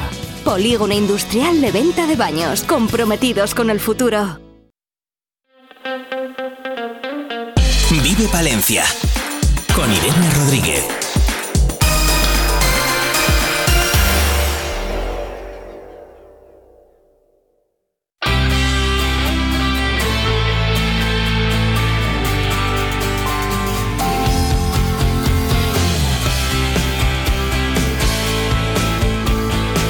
Diez y 18 minutos, seguimos en directo en la 90.1 de la FM Palentina. Estás escuchando en directo Vive Palencia y todos los lunes a esta hora tenemos una cita con Mari Carmen Diago y Literando, que es gerundio, ya saben. Ese espacio en Vive Palencia en el que vamos a hablar largo y tendido de literatura. Esta vez lo vamos a hacer con Asier Aparicio.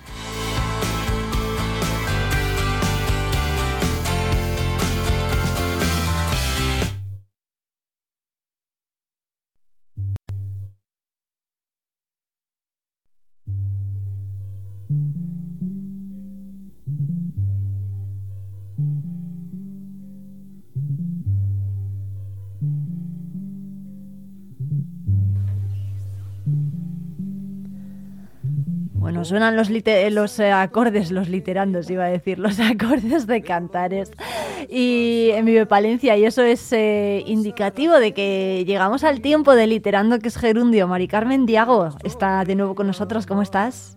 Bueno, Pues estoy muy contenta y feliz porque hoy zarpa un barco. Sí. ¿Qué barco es, Mari Carmen? Cuéntanos. Este es el barco de Literando, que sale de puerto. Vamos a viajar por las seductoras aguas de la literatura con todo el oleaje de sus géneros y autores. Zarpamos bajo el nombre Literando, que es gerundio, y lo hacemos, Irene, con el corazón contento. Hombre, como siempre. La palabra alborotada y el arrullo de estos versos de Machado en la voz de Serrat. azul temblar súbitamente y quebrarse. Nunca perseguí la gloria. Caminantes son tus huellas el camino. Y comenzamos, Irene, eh, con un, bueno, un compañero, un amigo, un verdadero honor que Asier Aparicio Fernández sea nuestro primer pasajero. Hombre, por supuesto. Gracias a vosotras. Ya tienes camarote y todo, ¿eh? Sí, Sí, espero en que este sea barco, ¿verdad, de Irene? Hombre, por supuesto. De primera. Siempre que quiera. De primera. Muy bien. Escritor fértil, versátil, cuidadoso, cultivado, apasionado, incansable, buen amigo y compañero. Sí, señor. Y me voy a aprovechar de tu generosidad y te pido, así simbólicamente, que seas tú quien agarre por el cuello esta botella de champán que te paso Eh. y que la estrelles contra el casco de este barco llamado Literando para que se impregne de toda la magia que desprendes. Genial. Pues nada, trae esa botella para acá. Ahí está. Le damos un golpe contra el barco, ¡zas! Y, y ahora nos la beberemos luego, ¿no? Digo, sí, bueno, venga. Irene también. Hombre, por supuesto, aquí Claro estamos todos sí. invitados. Y brindamos ¿eh? por este nuevo programa, di que sí. Eh, pues brindemos, brindemos, eh, porque hoy hemos eh, traído a Sierra Aparicio, Mari Carmen, para que nos eh, haga balance ¿no? y conocer un poco más su trayectoria y sobre todo sus eh, las últimas novedades que, que ha lanzado en el mundo literario. Exactamente. Pero antes tengo que hacerle una pregunta. Si tú tienes el corazón contento, ¿verdad? Sí. Venga. Sí, sí. Si no te bajamos del barco. Eso. Hombre, hombre, por supuesto. Y bien dices, mm, Irene, porque vamos a centrarnos hoy en las dos obras eh, de teatro, Pan Duro y Josefus, con las que ha ganado en menos de un año dos premios, pero de reconocido prestigio. Ujú. Entonces vamos a mm, ahondar un poquito en los entresijos y el alma de esas obras. Bueno, pues eh, empezamos, Mari Carmen, por la que tú eh, me digas. eh, si quieres, empezamos por la primera. ¿Dónde nos traslada esta obra lo primero?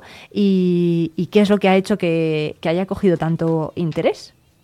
Que haya Bueno, conseguido tanto interés. Bueno, esta obra es la ganadora del primer certamen de dramaturgia Mundo Rural Campo de Calatrava, que es una actividad más de la Asociación Amigos del Patio de Comedias de Torralba de Calatrava, que por lo que he leído es una asociación muy comprometida, Sí. que está haciendo muchísimas cosas, que está moviendo a muchísima gente. Sí, sí, sí. Se mueve muchísimo allí en Castilla-La Mancha. Eh, bueno, sí que hay que decir que allí, eh, aunque existe la España vacía y la despoblación, eh, los pueblos son un pelín más grandes que aquí en Castilla y León. Aquí tenemos ese hándicap que los pueblecitos son más pequeños, ¿no? Pero es verdad que, que incluso allí, pues, pues han encontrado, eh, esta asociación ha encontrado, pues, una- bastante gente, ¿no? Dispuesta a salvar el pueblo culturalmente y a hacer actividades y no paran, ¿eh? No paran, sí, sí.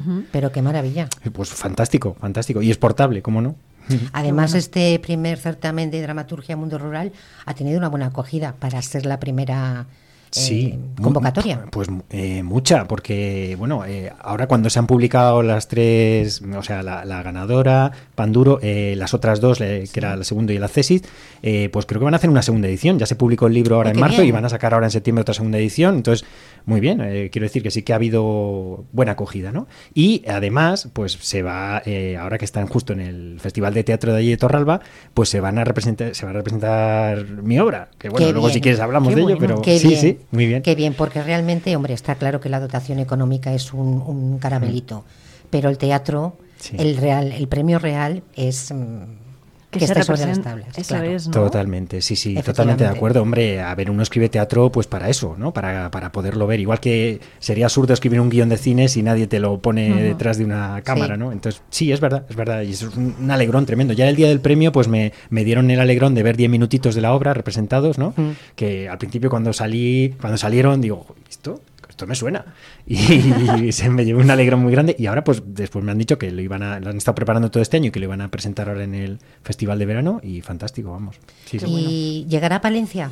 Bueno, pues ahí estamos. Eh, yo creo que sí. Para invierno, a lo mejor qué la bien. tenemos aquí en el Teatro Muy. Ortega. ¿Qué me está- En el Teatro En Ortega. el Teatro Ortega. nada Qué bien. menos. Ahí Qué bien. que Eduardo Margareto, Javier, Javier Margareto, Javier Margareto. eh, ha estado muy empeñado en ello, ¿eh? Y hemos estado ahí en contacto y, jo, pues, pues gracias a él va a venir a Palencia. Sí, sí. Bueno. Pues me alegro muchísimo. Oye, Esperamos, pues, esperamos hombre, esa, por, sa- por esa supuesto que lo, representación. sí, sí, sí, sí, por supuesto que lo, que lo esperamos. Eh, y además, oye, que es un placer, ¿no?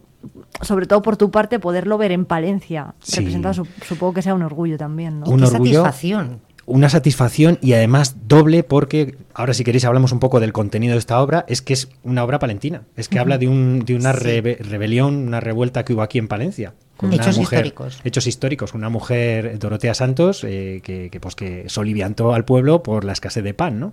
Entonces, bueno, es que, es que no lo podemos, no puede ser otro sitio que en Palencia, algo de Palencia, un tramo que se vivió en nuestras calles, ¿no? Además, las ubicaciones también son palentinas, como Sí. los cuatro cantones, la calle, el barrio La Puebla. Hablas incluso de mm, dueñas también. Sí, las diferentes harineras que rodeaban pues, la de. Puentecillas, que ahí se fusilaron algunos de los Sí. revueltos, ¿no? En la zona de Jardinillos, donde está ahora el Palomar, dicen, o un poco por ahí, ¿no? Dicen que estaba el cadalso donde murió Dorotea, etcétera. Bueno, es decir, que sí que son ubicaciones muy, muy señeras y que todo el mundo conocemos, ¿no?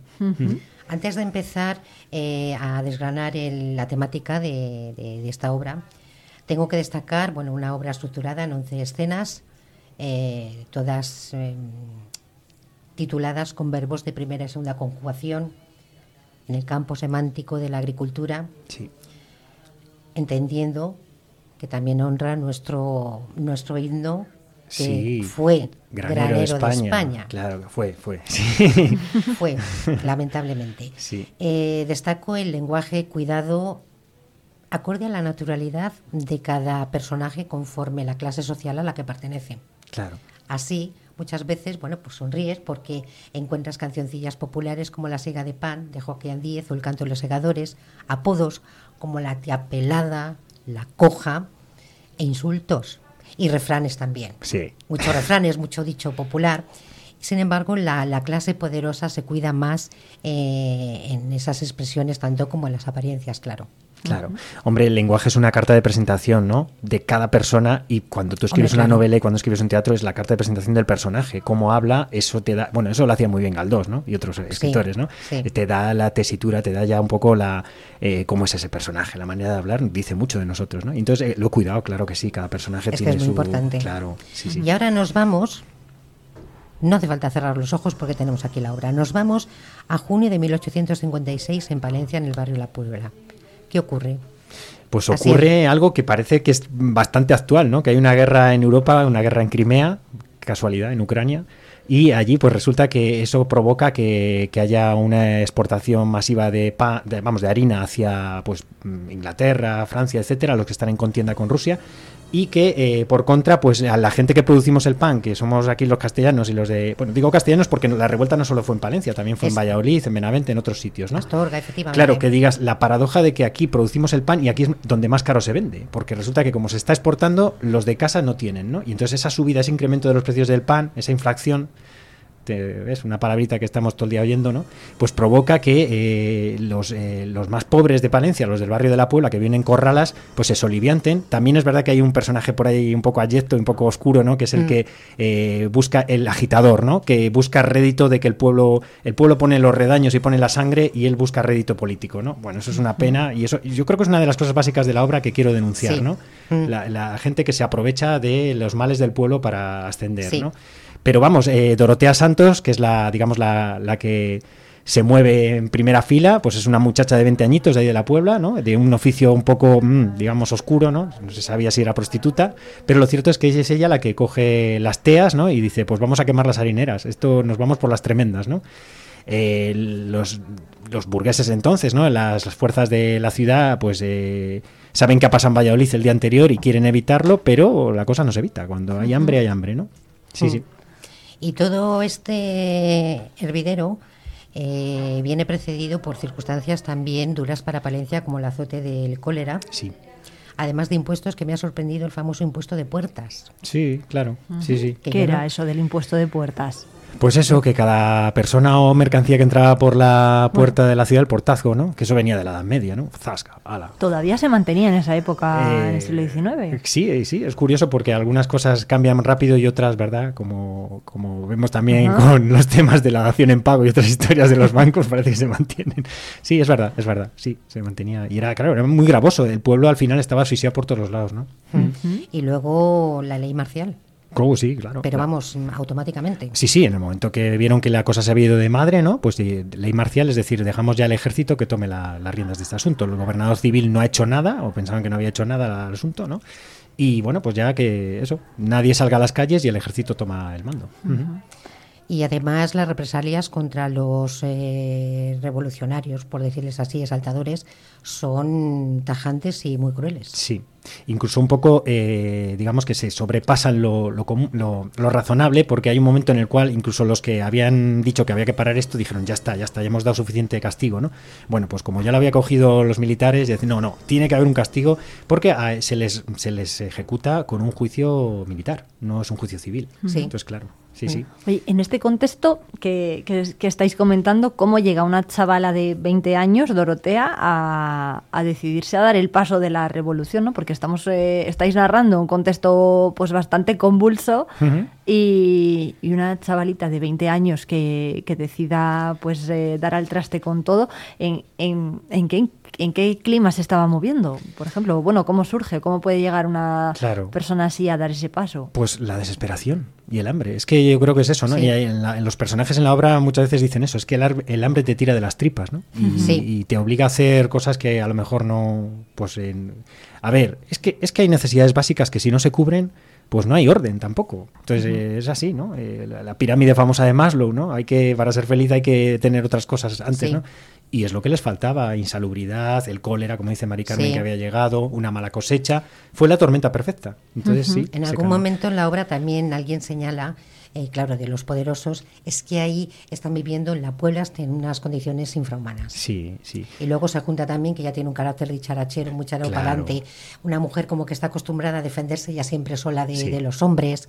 Y, La bueno, definen pues- como una gata, ¿no? Como Sí, una gata. sí, y sí, ella, sí. ella dice, yo soy como una gata, si me arrinconáis voy a saltar Sí. a los ojos, ¿no? Y voy a... sí. sí, Entonces, entonces, el cóctel, pues como dice Asier, se va preparando y ella, bueno, pues como que mm, sí, encabeza claro. eh, la revuelta. Y luego no hay maniqueísmo, ¿eh? porque dentro de los poderosos también hay gente más razonable, gente más dura, gente... eh, Entonces no, no es una obra de buenos, malos, ricos, pobres, no, no, no hay No. que leerla en clave marxista ni nada. Eso es un drama humano, es un drama en el cual eh, se ponen en juego las fuerzas humanas de arriba y de abajo y las pasiones. Es un drama de pasiones al estilo de Lorca o de, o de Valle Inclán, ¿no? Sí, porque tenemos una historia de amor también. Exacto, que claro, por ahí, claro. que- que- que- Y entonces es un poco eso, por debajo de las ideologías y demás está el ser humano y las pasiones, ¿no? Eso es. Oye, ¿qué más eh, secretos tenemos? ¿Cómo, por ejemplo, te has inspirado tú para, hacer- para hacer la, la obra?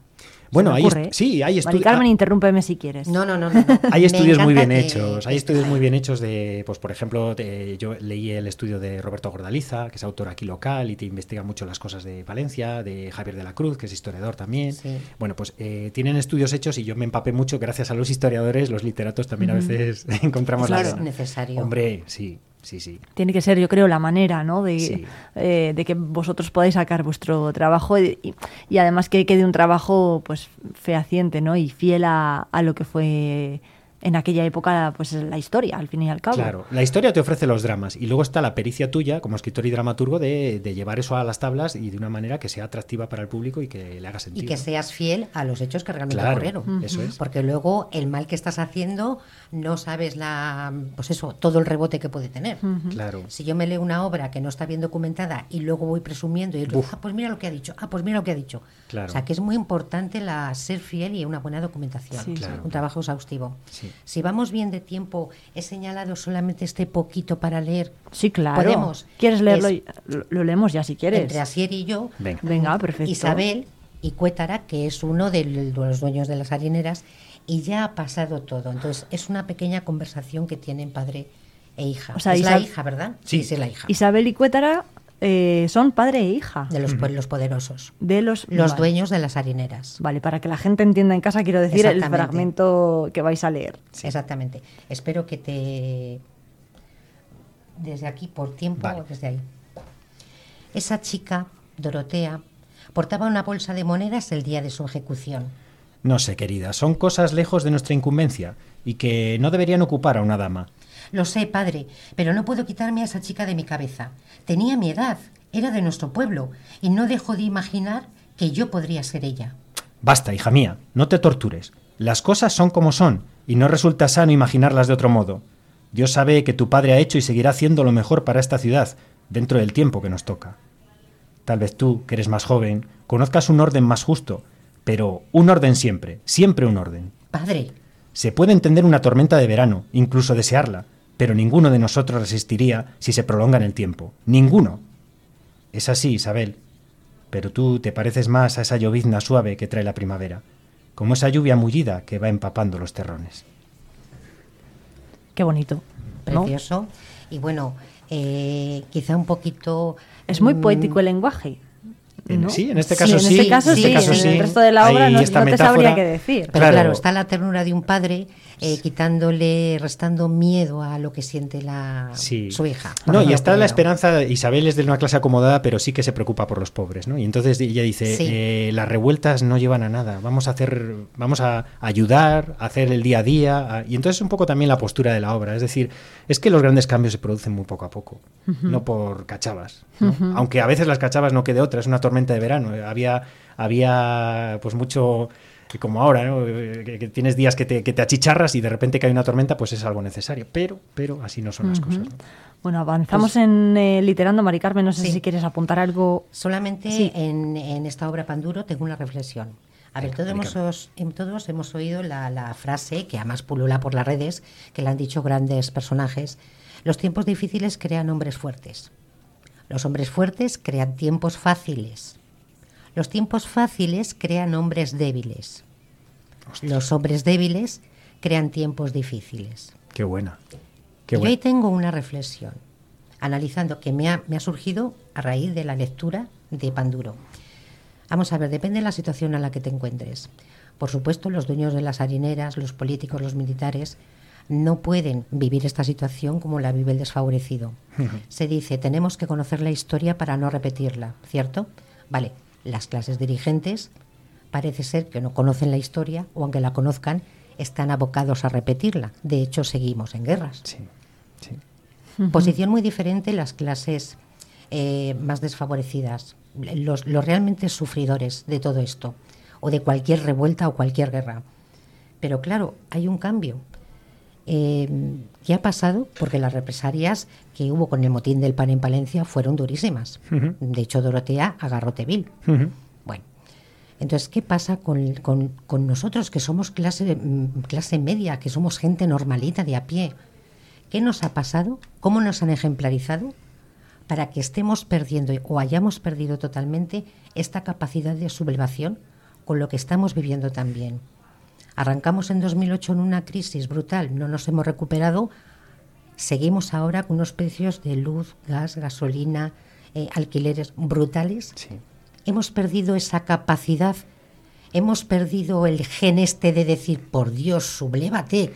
¿Qué Ya. es lo que les mueve a, a los personajes de Panduro? Sí, yo creo, Mari Carmen, que esto es así porque también hay dos cosas que antes no. Por ejemplo, el estado de bienestar. el estado de- a ver, al final uno eh, no respira porque boquea. El pez empieza a angustiarse porque no tiene aire, ¿no? Entonces ahora, por suerte, tenemos el estado de bienestar todavía, ¿no? Ahí.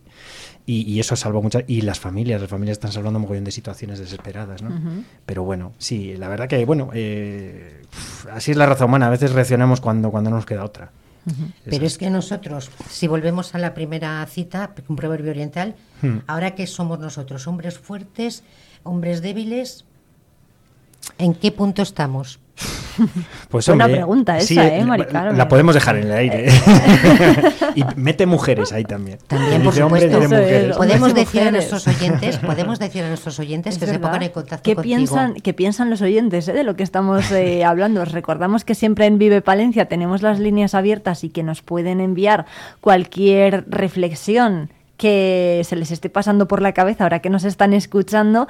Y qué piensan los oyentes somos hombres débiles o somos hombres fuertes nos hemos hecho eh, pues más fuertes con el paso de los años o no pues eh, lo dicho que si nos estáis escuchando en casa nos podéis responder o nos podéis eh, contar lo que penséis vosotros de este tema en el 669 22 78 75 estamos permanentemente con los ah, con los oídos abiertos con las orejas abiertas deseando escuchar vuestras respuestas. Así que ahí lanzamos la pregunta a los oyentes Estupendo, Irene. venga pues eh, bueno yo eh, que, que lo reflexionen, Que lo reflexionen. Y, y nosotros pues bueno ya Y que lo- vayan a ver la obra. eso es totalmente por supuesto por favor nos apuntamos esa fecha Todavía no está definida, pero bueno, en invierno ya se irá viendo pendiente de eh, Asier Aparicio. Eh, Muchísimas eh, gracias eh, por atendernos, eh, por estar hoy con nosotros en Literando, que es Gerundio. Ha sido un placer eh, tenerte como invitado. Eh, te esperamos muy pronto. Mari Carmen, a ti te veo también muy pronto, muy pronto, muy El pronto, la próxima semana. Y Asier, muchas gracias. A vosotras, a eh, vosotras. por, por, por la generosidad que tienes y el talento. Y porque si no es por tu obra, Sinceramente, yo siendo palentina jamás hubiese conocido el motín del pan y menos la obra de Josefus, vida y obra de Josefus. Pues muchas gracias, chicas. Qué bueno, pues gracias a ti, Asier. Y lo dicho, Mari Carmen, nos vemos con el corazón contento la próxima Sí. semana. Y a nuestros oyentes que participen en el debate que hemos planteado, que sean felices, que amen y que lean.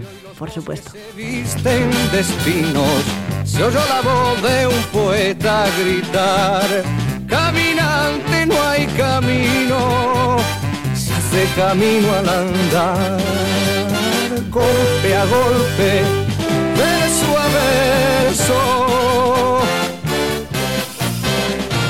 Murió el poeta lejos del hogar, que cubre el polvo de un país vecino. Al alejarse le vieron llorar.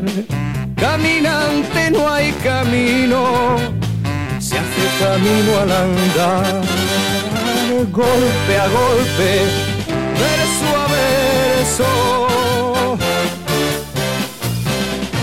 Cuando el jilguero no puede cantar, cuando el poeta es un peregrino, cuando de nada nos sirve rezar.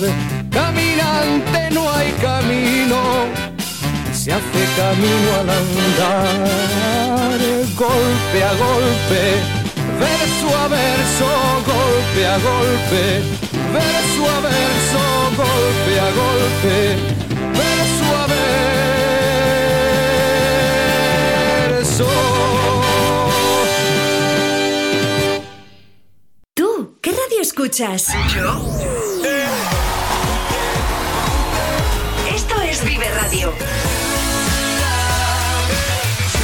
Esto? ¿Y esto? Tu música con un poco más de vida. Esto también es Vive Radio. ¿Vive Radio? Sí, la vive. ¡Ey! Que no te lo cuenten. Siempre con un poco más de vida. Talleres Multimarca Iván te ofrece la tranquilidad de dejar tu vehículo en manos de profesionales. Si buscas un vehículo de ocasión revisado y certificado, visita nuestra exposición. Talleres Multimarca Iván, en calle Alfareros 8. Cerrato por vacaciones. Descubre los 40 pueblos de esta comarca palentina. Explora nuestra naturaleza a través de las cinco rutas ornitológicas donde observar aves silvestres en su hábitat natural. Déjate llevar por un paisaje salpicado por casas cueva, chozos de pastor, palomares y yeseras, iglesias monumentales, rollos de justicia medievales o la iglesia visigoda más antigua de España. Cerratopalentino.es. Saborear lo auténtico. Cercapal, empresa especializada en cerramientos desde hace 30 años, en entornos agrícolas, ganaderos, urbanos y deportivos. Todo tipo de vallas, postes de madera, pastores eléctricos, mallas de ocultación, redes de nylon, mobiliario urbano, parques infantiles. Cercapal, calle Tejedores 9, Palencia. Vive Palencia. Con Irene Rodríguez.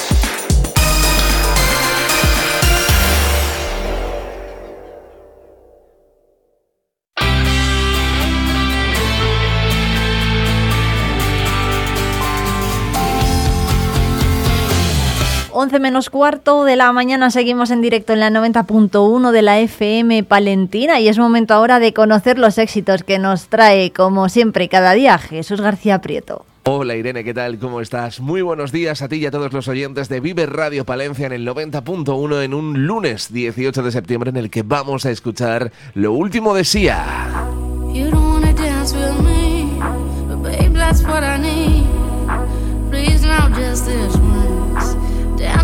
Dance, baby. You don't wanna sing with me, but babe, that's what I need. Please now, just this once.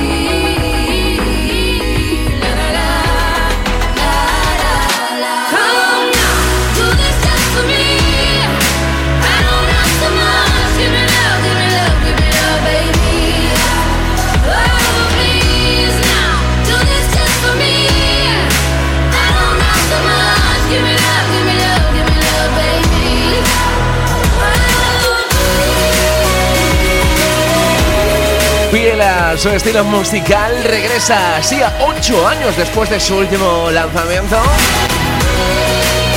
Y nos presenta esto llamado Give Me Love, primer adelanto del nuevo disco Reasonable Woman.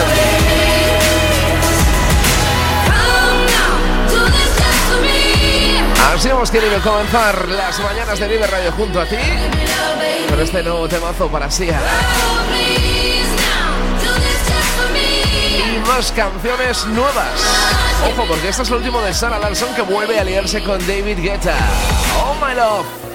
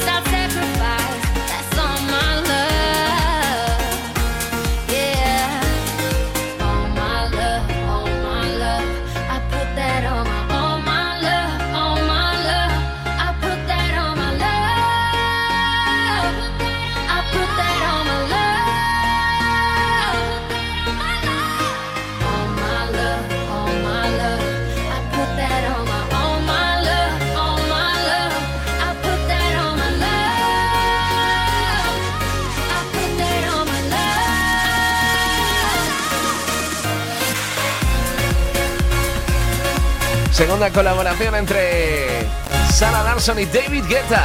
Después de que en 2016 nos lanzaran This One's For You, sencillo de la Eurocopa en Francia. Esto es Oh My Love y es una canción que la propia Sarah Larson dedica a su hermana Hannah. Así con buen ritmo hemos comenzado este lunes en Vive Radio Palencia.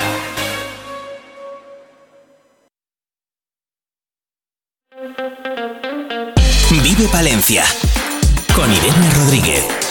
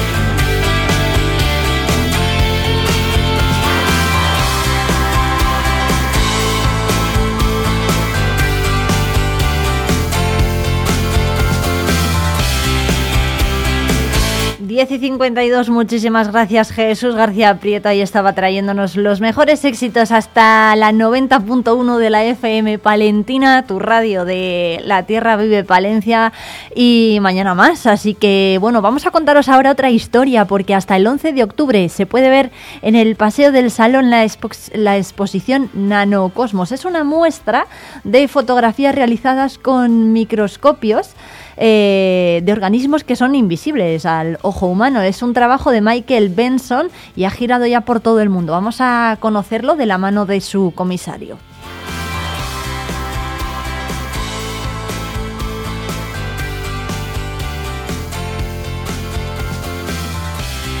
La Fundación La Caixa acaba de presentar la exposición Nanocosmos, la realidad oculta al ojo humano, con micrografías realizadas por el escritor, artista y cineasta Michael Benson. Es un minucioso trabajo llevado a cabo con la ayuda de microscopios electrónicos de barrido del Museo Canadiense de Naturaleza. Bueno, para hablar de esta muestra que se puede visitar ya en el Paseo del Salón de Palencia, está con nosotros Rubén Duro, el comisario de esta exposición. ¿Qué tal? Buenos días. Hola, ¿qué tal? ¿Cómo estáis? Oye, ¿qué es esto de fotografías hechas a través de microscopios? Cuéntanos. bueno, pues es precisamente eso que has dicho. Fotografías hechas a través de microscopios. O sea, en, bueno, en realidad quiero hacer una, una, una puntualización. Y es que en realidad no son fotografías, porque las fotografías se hacen con luz. Y las micrografías, que en realidad es lo que tiene, lo que, lo que forma parte de esta exposición, las que hizo Michael Benson, no están hechas con luz, sino con electrones. En vez de fotones, que son las partículas de luz, están hechas con electrones. Entonces, Eh, no son estrictamente fotografías, aunque el aspecto y todo eh, es una cuestión técnica. ¿eh? El aspecto y todo es una fotografía, evidentemente. Y son fotografías, son imágenes captadas a través del microscopio electrónico de barrido, que ahora después, si queréis, comentamos cuestiones técnicas de esta técnica, eh, de organismos que pueden ser tanto microscópicos, muy pequeños, como algunas de las de los que forman parte de la exposición, que son radiolarios y diatomeas, como de organismos más grandes, como libélulas o flores o mariposas, pero que esta técnica nos permite eh, alcanzar un nivel de detalle que no alcanzas con ningún otro sistema óptico de visión. Esa es básicamente la, la diferencia entre, entre lo que es fotografía y lo que no, y lo que es eh, eh, imagen microscópica de microscopía óptica o imagen microscópica de microscopía electrónica de barrido, que son las que conforman la, exposición. ¿Qué, tipo de micro...? bueno, para que la gente se haga una idea, en la radio no tenemos imagen, así que tenemos que ser lo más descriptivos posible. Eh, ¿cómo, ¿Cómo son estas fotografías a la vista? Bueno, sí. Eh, en primer lugar, los módulos en los que están expuestos son módulos muy grandes, con lo cual las imágenes adquieren un tamaño muy grande, pero lo que se ve en las imágenes, lo que forma parte de la imagen son cosas muy pequeñas. Por ejemplo, podemos ver diatomeas. Las diatomeas son unas algas unicelulares que viven en el mar, en las aguas, los ríos, en las, lagunas, incluso en el suelo, que, miden pues eh, algunas eh, milésimas de milímetro. Una milésima de milímetro, es una micra. ¿eh? Bueno, pues miden algunas, a lo mejor 50, 100, 150 milésimas de milímetro. Claro, eso es algo muy pequeño, eso a simple vista no lo podemos ver. En cambio, con esta, con esta técnica las estamos viendo y cada una de esas diatomeas que en ellas en sí mismas miden una 100 milésimas de milímetro, las estamos viendo con un tamaño de un metro y medio o dos metros, con lo cual obtenemos una ampliación enorme.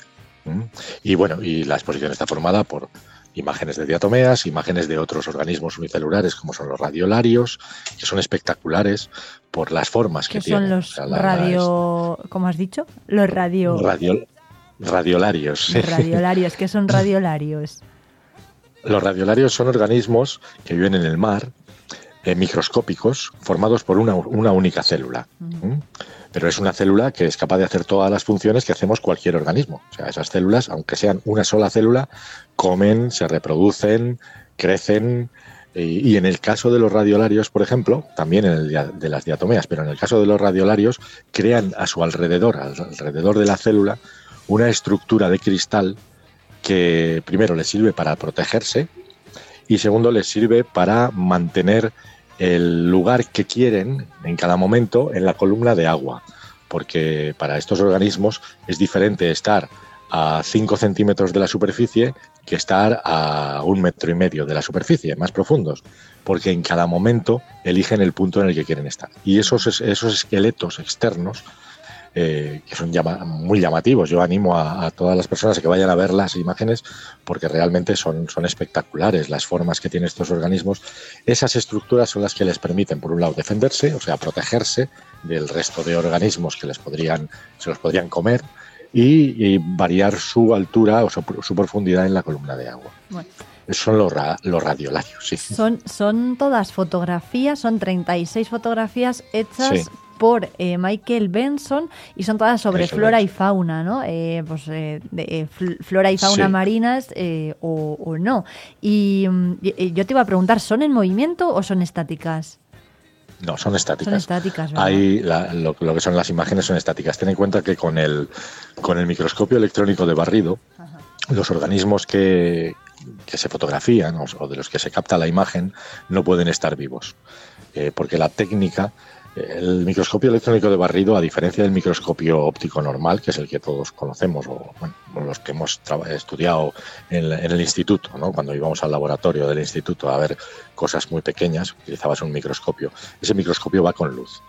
Entonces, tú puedes mantener un, organismo en el porta, que son los dos cristalitos con los que trabajamos en el microscopio, ¿no? El porta, el porta objetos y el cubre objetos. Tú puedes tener ahí la gota de agua con el organismo que sea y tú lo ves moverse, puedes, captar vídeo y puedes captar fotografía. Eh, cuando trabajas con el microscopio electrónico de barrido o con otro microscopio electrónico, que es el de transmisión, que, es otra técnica diferente, no trabajas con luz. Entonces lo que estás haciendo es algo parecido a cuando nos vamos al médico y nos hacen una radiografía. una radiografía es una especie de fotografía, pero hecha por electrones. en este caso, el microscopio electrónico de barrido nos manda electrones. Y esos electrones son los que luego, al, rebotar sobre la muestra, sobre el organismo, sobre el radiolario, la diatomea, eh, la cabeza de la mariposa, eh, son captados por un sensor, como de una cámara fotográfica, y forman una imagen. Para que eso suceda, la muestra, el, el micro- el microorganismo o la mariposa tienen que estar muertos y fijados, porque la técnica consiste en recubrir su superficie con metal. Ese metal suele ser oro o platino.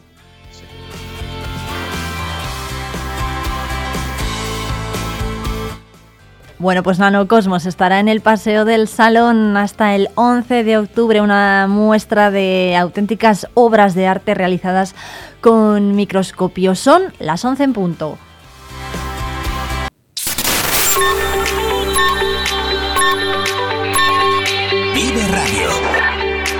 Son las 11 de la mañana.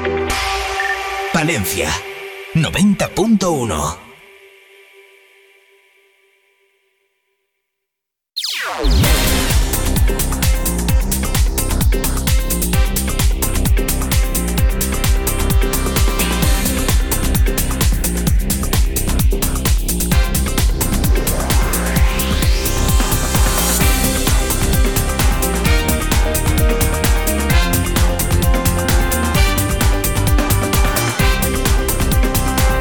La provincia de Palencia ocupa, según los datos del Ministerio de Trabajo, la cuarta posición de Castilla y León en cuanto al incremento salarial registrado en los convenios colectivos nuevos que se han negociado y firmado durante los primeros ocho meses de este ejercicio, porque la media de incremento en los 33 convenios colectivos de empresa o de sector que se han ratificado en estos meses es del 3,52%, con un total de 15.700 empleados afectados pertenecientes a 3.350 empresas. Son datos del Ministerio de Trabajo.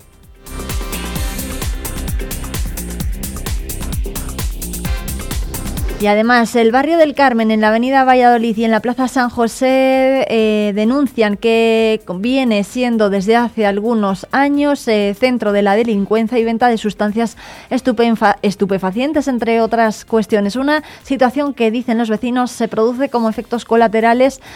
eh, esta situación produce como efectos colaterales atracos a mano armada, robos mediante el tirón, intimidación que conllevan a lesiones a las personas que son en su mayoría mujeres o personas mayores y esto ha ocurrido, denuncian los vecinos, también en los últimos días, por lo que todos ellos eh, en esa parte de la ciudad hacen un llamamiento abierto a todas las personas que quieran acudir a una concentración que va a tener lugar el sábado 23 de septiembre a las 12 del mediodía en la Plaza del Carmen para manifestar su malestar por esa situación de inseguridad, haciendo una exigencia a las distintas autoridades e instituciones a poner fin a esa lacra, dicen que se está haciendo insostenible.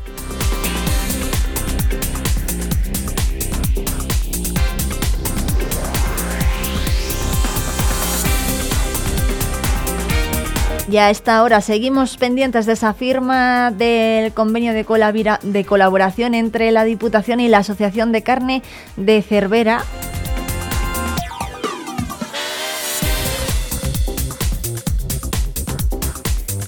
Y de la presentación de una nueva campaña de reciclaje que va a tener lugar en, el, en la Plaza Pío 12. Allí va a estar el concejal de Medio Ambiente, eh, Antonio Casas, eh, y la nueva campaña va a ser eh, gracias a la colaboración de Ecovidrio.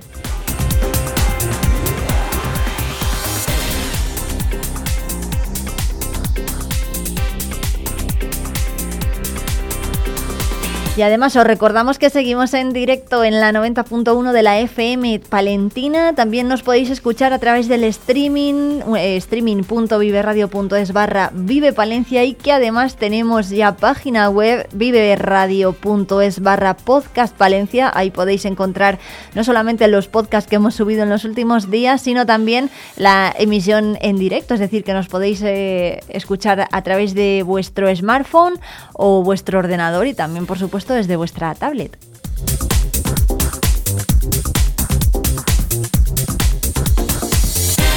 ¿Y qué nos queda en esta última hora de programa? Bueno, pues por aquí van a pasar Óscar Palomero y Óscar Lasso con su tara de los Óscar. Veremos con qué nos sorprenden esta vez. Y también vamos a hablar con Fernando Alonso, el jefe provincial de tráfico, porque Palencia está en plena semana de la movilidad sostenible.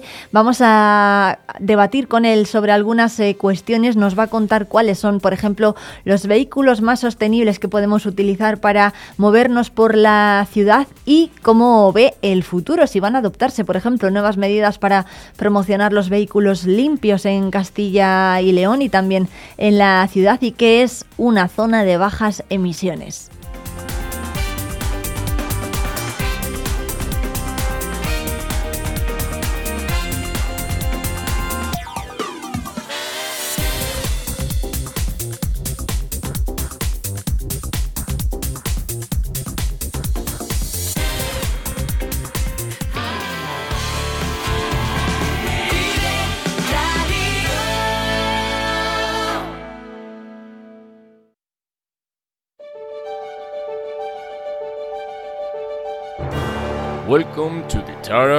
The Oscar. And the Oscar goes to.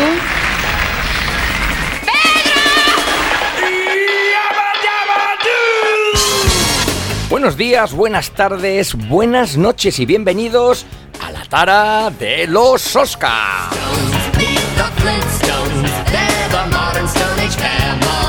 Una sección de entretenimiento y humor que puedes disfrutar aquí en Vive Radio Palencia en la 90.1 FM.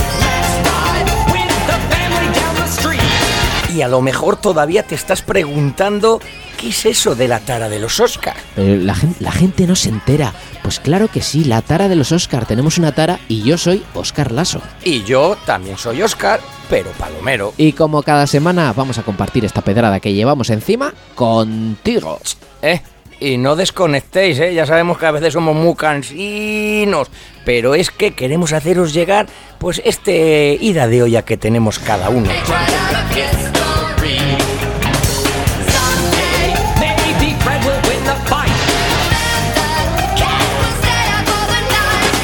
Pues sí, comenzamos el tercer programa de, ¿Cómo? de ¿Ya el este maravilloso.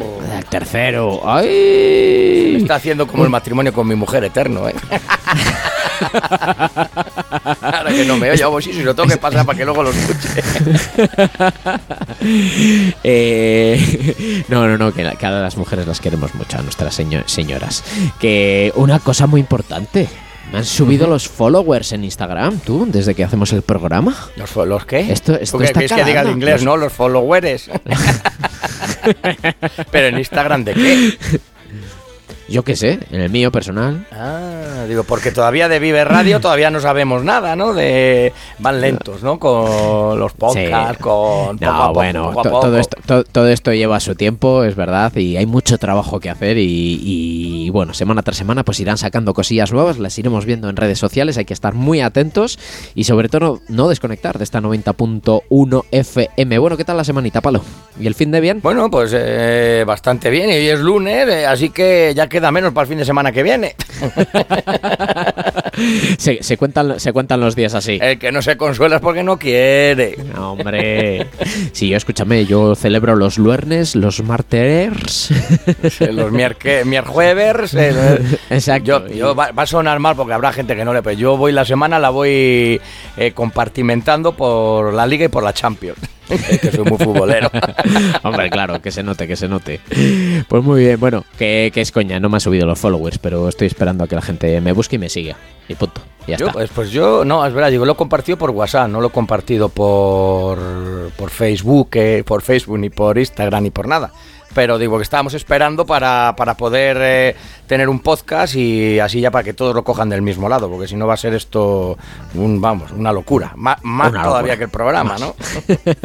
bueno, ¿y qué tenemos? Bueno, Hoy pues, vamos eh, a tener un programa también, yo creo que bastante entrete- entretuvido, ¿no? Co- co- como siempre, ahí tenéis la palopedia. Eh, pues como siempre vamos a empezar con unos titulares curiosos que además pues hoy sorpresivamente, si es que eso está bien dicho lo incluimos en la palopedia, eh, los traes tú y no conozco ni tengo idea de lo que me vas a hablar. Así que me vas a pillar desprevenido. Si yo me río, estoy convencido que, bueno, yo me río por, por muchas cosas, me río siempre. Eh, estoy convencido que le va a gustar a la gente. Así que venga, comenzamos con ese titular curioso. ¿Qué nos traes? Vamos allá con, con. Vamos allá primero con la entrada, por supuesto, muy importante. Hombre, claro, claro, claro, claro.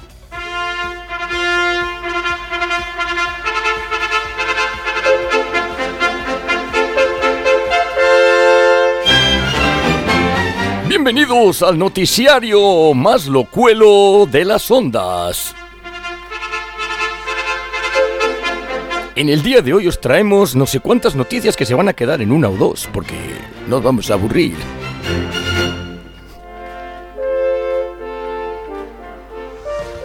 Bueno, pues la primera que os traemos hoy. ¿Qué te, qué te pasa en la voz? Oscar, fíjate. ¿Qué te ha pasado en la voz? no, nada. Yo, pe- pensé que, ibas, me- que ibas a continuar. La primera que traemos hoy. Hoy en el noticiario de hoy. No, no, ese le dejamos descansar un poco. Cada vez tengo la, la- la garganta, la garganta profunda, Sí. no, la tengo más pesada. De- Digo, descansando. que hablábamos un poco. Sí, per- perdona, nada, que descansando para que luego lleguen nuestros invitados, eh, los del otro programa, ¿no? Ya veremos, ya veremos, a ver. ya, porque, eh, como no sabemos si a la gente les gusta o no, pues vamos a tenerlo ahí a ver qué, qué dice. Que nos, Por lo que nos los vayan que hab- diciendo. Sí, yo los que se lo he dado a escuchar, se, se- iba a decir una palabrota, pero que no se puede porque estamos en, en humor amarillo, digo, en hora amarilla, ¿no? En limón. que el sálvame ya no existe, que, que el, el mundo ha vuelto a la vida, hombre. venga, venga, va. No, la no lo noticia, habían la sacado en. Netflix. Bueno, a- a- al lío, al lío. Que hablábamos del, del TikTok. Bueno, pues una noticia que ha salido hace escasos días y que ya tiene más de 7 millones de visualizaciones en TikTok y en todas las redes y todo. Y es un tutorial. eh, y dirás, ¿de qué? Pues algo que pues muy pues, pues muy familiar, algo que podemos hacer todos y que o que todos lo podremos hacer alguna vez en nuestra vida y es qué hacer si te entierran vivo.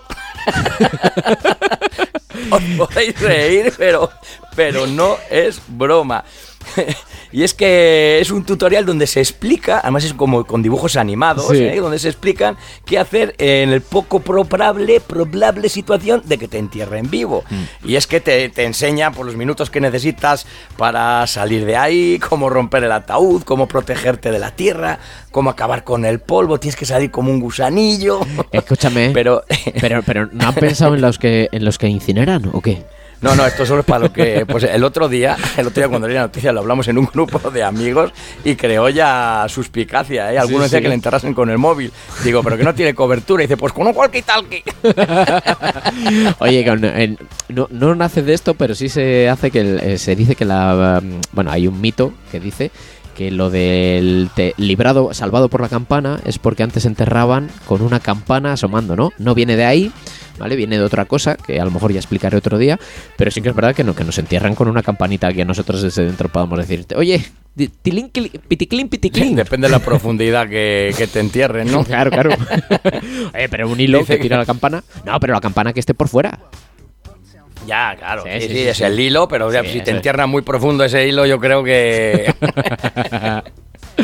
Pues que le- hablando de enterrar vivo, dice que le hizo muerto al otro. ¿Quieres unos gusanitos? este es el chistaco malo del día de hoy. Ter- terrible, terrible. Es muy bueno. Como se me ocurra a mí alguno, ya verás. Oye, pero pues. mira, no pues los tenía preparados, eh, me ha salido, me ha salido solo. A ver, venía bien hilado.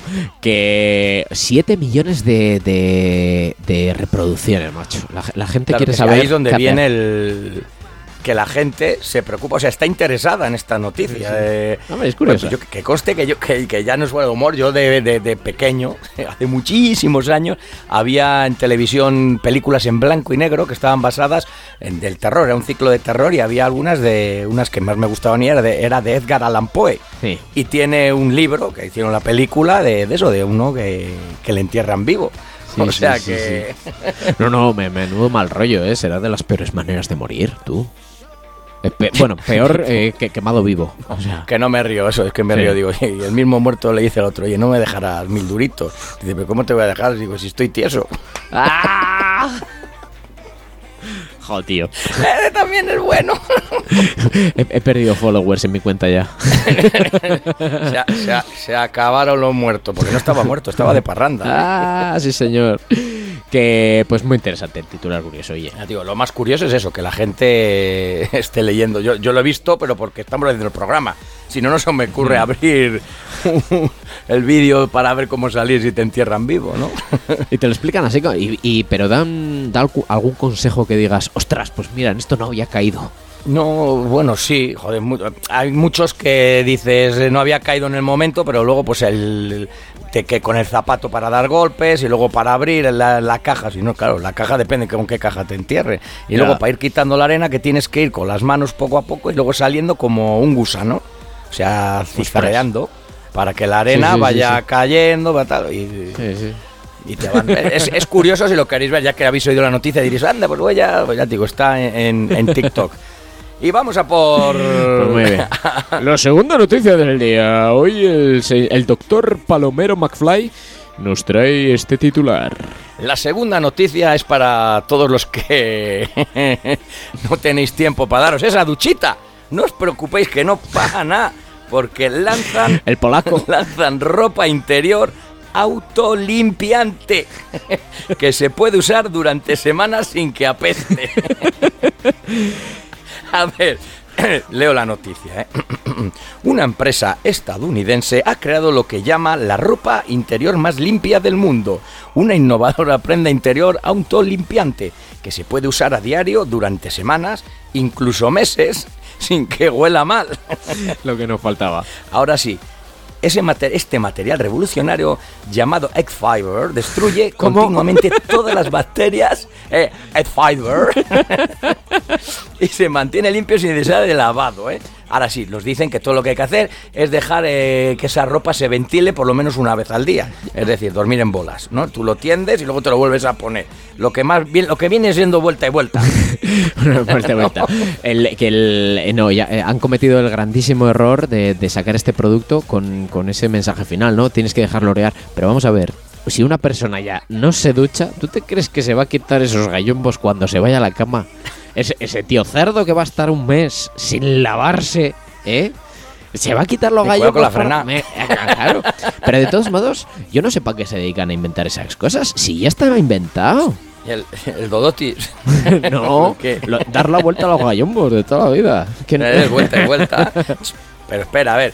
eh, si los que tengáis curiosidad, el Egg-Fiber, Egg-Fiber, hoy en Teletienda, el Egg-Fiber está elaborado con una mezcla, al- ojo al dato, señores, de fibra de bambú, eucalipto, que eso será para que huela bien, ¿no? Eh, madera de haya, y aquí viene la sorpresa, y cobre. ¿Cobre? ¿Cobre? Que dice que el cobre es antiinfeccioso, antibacteriano y también estabiliza y cura la piel. Lo que no han dicho que también es buen conductor, así que cuidado con las corrientes vagabundas. Porque como te metes, lo mismo con el roce, ¿sabes? Con el roce, la electricidad estática. Ostras, ostras.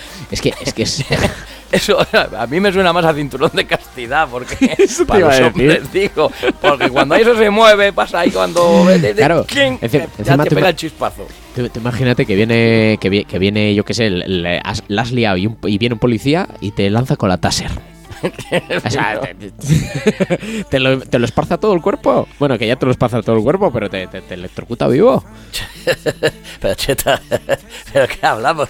Si esto ya, ya lo inventé yo, qué cojones. Si yo, yo me lo quito, luego me lo poso y lo pasa que los, los gallumbos míos se quedan de pie. Y yo como me tengo que duchar de año en año, no hay problema. Luego lo saco a la ventana, como que fuese la bandera, luego me les pongo. ¿Qué Eh, cojones? Venga, alegría. Torrente, Torrente, eh, tengo, siempre he querido preguntarte una cosa. Dígamelo. ¿Tu tripa es real o, o era plástico? No, mi bueno, es que, es que cojones, si he leído el otro día que el jabón ibérico y la cerveza te quita el estrés. Viva España, pues es que yo estoy muy estresado. Yo estoy muy estresado porque no me como una rosca. me como dos o tres. Y to- torrente, Torrente, Ay, To- Torrente, Torrente, eh, ot- ot- otra pregunta. ¿Vas a hacer la sexta edición, la sexta película? Eh, ¿O te que- vas a dedicar ya solo a hacer películas familiares? Si es que me estoy quedando sin friki. El próximo voy a ver si quiere Joaquín hacer una conmigo. Pero es que si no, no me deja hablar a mí, cabrón. Bueno, Torrente, te, te tenemos que despedir porque tenemos que dar paso a la siguiente sección. Así que nada, te esperamos otro día, ¿vale? Venga, chavales. A divertirse y a reír que es muy sano, cojones. Bueno, Palo, para ser Torrente no ha, no ha tirado tantos tacos ni tantas mala- palabras Le, malsonantes. te- le he tenido que agarrar de la americana. ¿eh? Ah, Le de- que de la americana, bien. de la americana. Bien, bien, bien. Digo, "Ch, chuta". Pues nada. Pasa que ahora me he quedado pegado. Me he quedado pegado con la americana. con. Lo dicho, Palo, llegamos a nuestro punto intermedio del programa. Si te parece, hacemos una breve pausa, breve, pero que enseguida volvemos. Y estamos aquí con más humor y con más secciones en esta tara de los Oscars, así que no desconectéis. No se vayan todavía, aún hay más. See your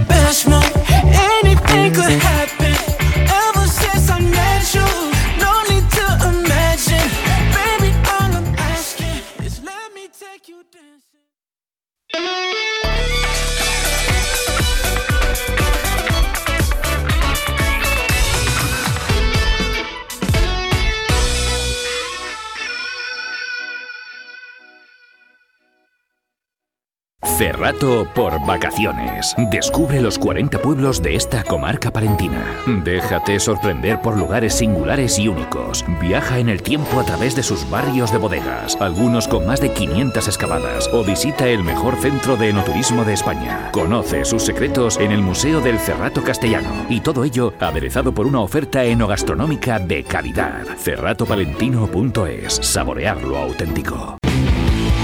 Talleres Multimarca Iván te ofrece la tranquilidad de dejar tu vehículo en manos de profesionales. Si buscas un vehículo de ocasión revisado y certificado, visita nuestra exposición. Talleres Multimarca Iván, en calle Alfareros 8. Ampudia te invita los días 23 y 24 de septiembre a su fascinante Mercado Barroco. Una cita repleta de historia, una vuelta al pasado con todo lujo de detalles. Esta fiesta estará aderezada con buena música, vistosos desfiles de época, infinidad de stands, degustaciones, talleres, música folk, danza y paloteo y muchas sorpresas más. Mercado Barroco de Ampudia. No te lo puedes perder. Yo me sumo al alto rendimiento. Yo me sumo al alto rendimiento. Y yo. ¿Y yo? Y yo. ¿Y yo? Y yo también. Agropal te ofrece la semilla que necesitas para la rentabilidad de tus cultivos. A nosotros sí que se nos acaba la semilla. Resérvala ya. Agropal Semillas, únicos en semilla certificada.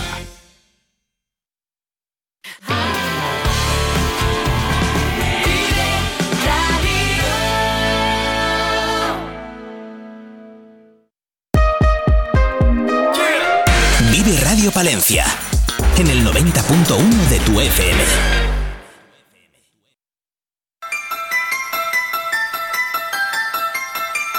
Estáis escuchando La Tara de los Oscar en Vive Radio Palencia en el 90.1 de tu dial. Un programa terroríficamente divertido. Aunque bueno, solo por escucharles y aguantarles, tenéis el cielo ganado. Caroline, Caroline, apaga la luz de una vez, que luego nos llegan esas facturas, me cago en la...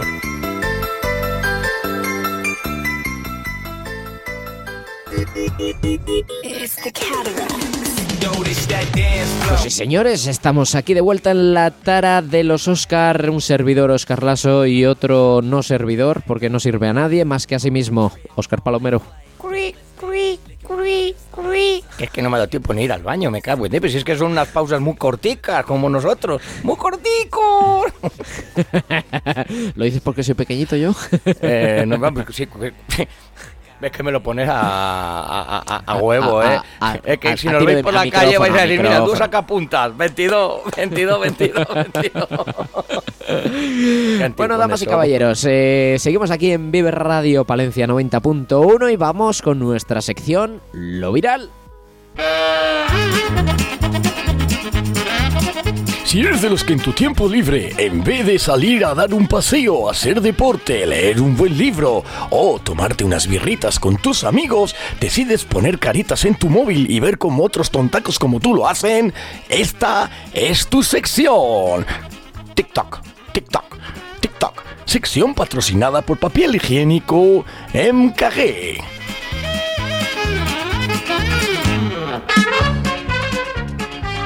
Bueno, bueno, bueno, bueno, bueno. Pues, ¿qué nos tienes preparados hoy, Oscar? Pues hoy os traemos una de las TikTokers más populares en, la famosa red social. eh, que habla mucho de tema de problemas de padres, eh, problemas en el colegio, problemas con, con las diferentes épocas de los 80, los 90, de cómo éramos, ¿no? Eh, esta TikToker se llama Maite con Y421. Eh, por cierto, tiene 300 y muchos mil seguidores. A ver que te lo miro. 361.9k de seguidores. Yo Casi nos que coge, después ¿eh? de que es. sí, sí, por, por poco. Pero yo, yo espero que después de escuchar el programa de hoy, pues bueno, sus, sus seguidores, los de Maite 421, eh, suban a, a 362.0. ¿no? Eh, que, que- que gracias a nosotros pasen de esa cifra. Pero bueno, no la vamos a hacer publicidad porque no nos paga.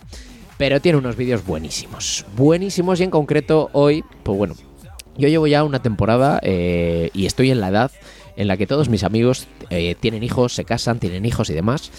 Y mi pareja y yo, pues, pues muchas veces hablamos de los nombres de los niños, ¿no? Y me vi, me vi- En una bala que tienes amigos con hijos, pues sí, los amigos ya, mis amigos ya van a hacer la comunión y algunos ya se van a casar, los hijos de mis amigos. Claro, es que somos de dos generaciones diferentes. Es es- es- y se nota, ¿eh? Que Sí, se nota sí, que al sí, final joder. todo gira en torno a cuándo te casas, cuándo, cuándo, cuándo tienes hijos, cuándo. Déjame vivir la vida, chico. Cuando No, te no. jubilas, ¿qué ganas? No, de eso sí tengo ganas, de eso no me hablan los, los amigos, ¿no? Oye, pero te digo una cosa, ¿eh? antes de ir con, con el vídeo de Maite 421.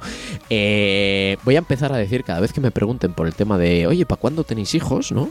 Voy a empezar a decir, no, es que soy estéril. Ya Soy verás, Esmeril, ya verás. soy Esmeril soy Esmeril. Soy, soy Esmeril. Soy Esmeril. Ya, ya verás cómo se quedan tan cortados que empiezan a no, No preguntar. Ah, claro, pues es, es que cre- creas una ansiedad Sí, ahí ya. que, que no es normal, hombre. Luego- pero luego lo malo es que vaya ella otro día y diga, estoy embarazada. Y te vengan a ti, uy, la que te han liado. Pues, pues voy a estar nueve meses diciendo que me, que me sale de color, que me sale de color. ya verás que viene chino, tú. Eso es como Pedro y el Lobo. Luego como les cuentas a tus amigos que era mentira y todos, anda, sí, sí, que no pasa nada, que no pasa nada. que son, son milagros, son milagros. Bu- Bueno, historias aparte, vamos a hablar del, del vídeo viral de hoy y es eh, que la TikToker Maite, eh, pues lo que hace es hablar de cómo ponen eh, diferentes tipos de persona el nombre de sus hijos, ¿no? En primer lugar, y para que nos vayamos haciendo la idea, nosotros vamos a ir presentándolo y escuchamos a la TikToker. En primer lugar, nos habla de cómo eh, ponen el nombre a sus hijos los famosos. Escuchamos. Bueno, pues mis hijos se llaman París, Luxemburgo, Memphis y el que viene Torrelodones. Tiene rima. O sea, lo, lo más típico que puede haber es ponerle el nombre a tu hijo de, yo qué sé, de donde lo has hecho, de donde Mi- ha nacido, mi- de donde Milán, has ido ¿no? de viaje. Milán. Siempre tiene que salir la Saki la Piqué. es que no se puede, no se puede, por- porque yo que yo que les voy a llamar Sagún de Campos, ¿eh? Pues Sagún donde lo hagas. Si es que se, se las dejo a huevo, perdo- perdonadme de verdad. Ay, madre mía, Pero madre mía.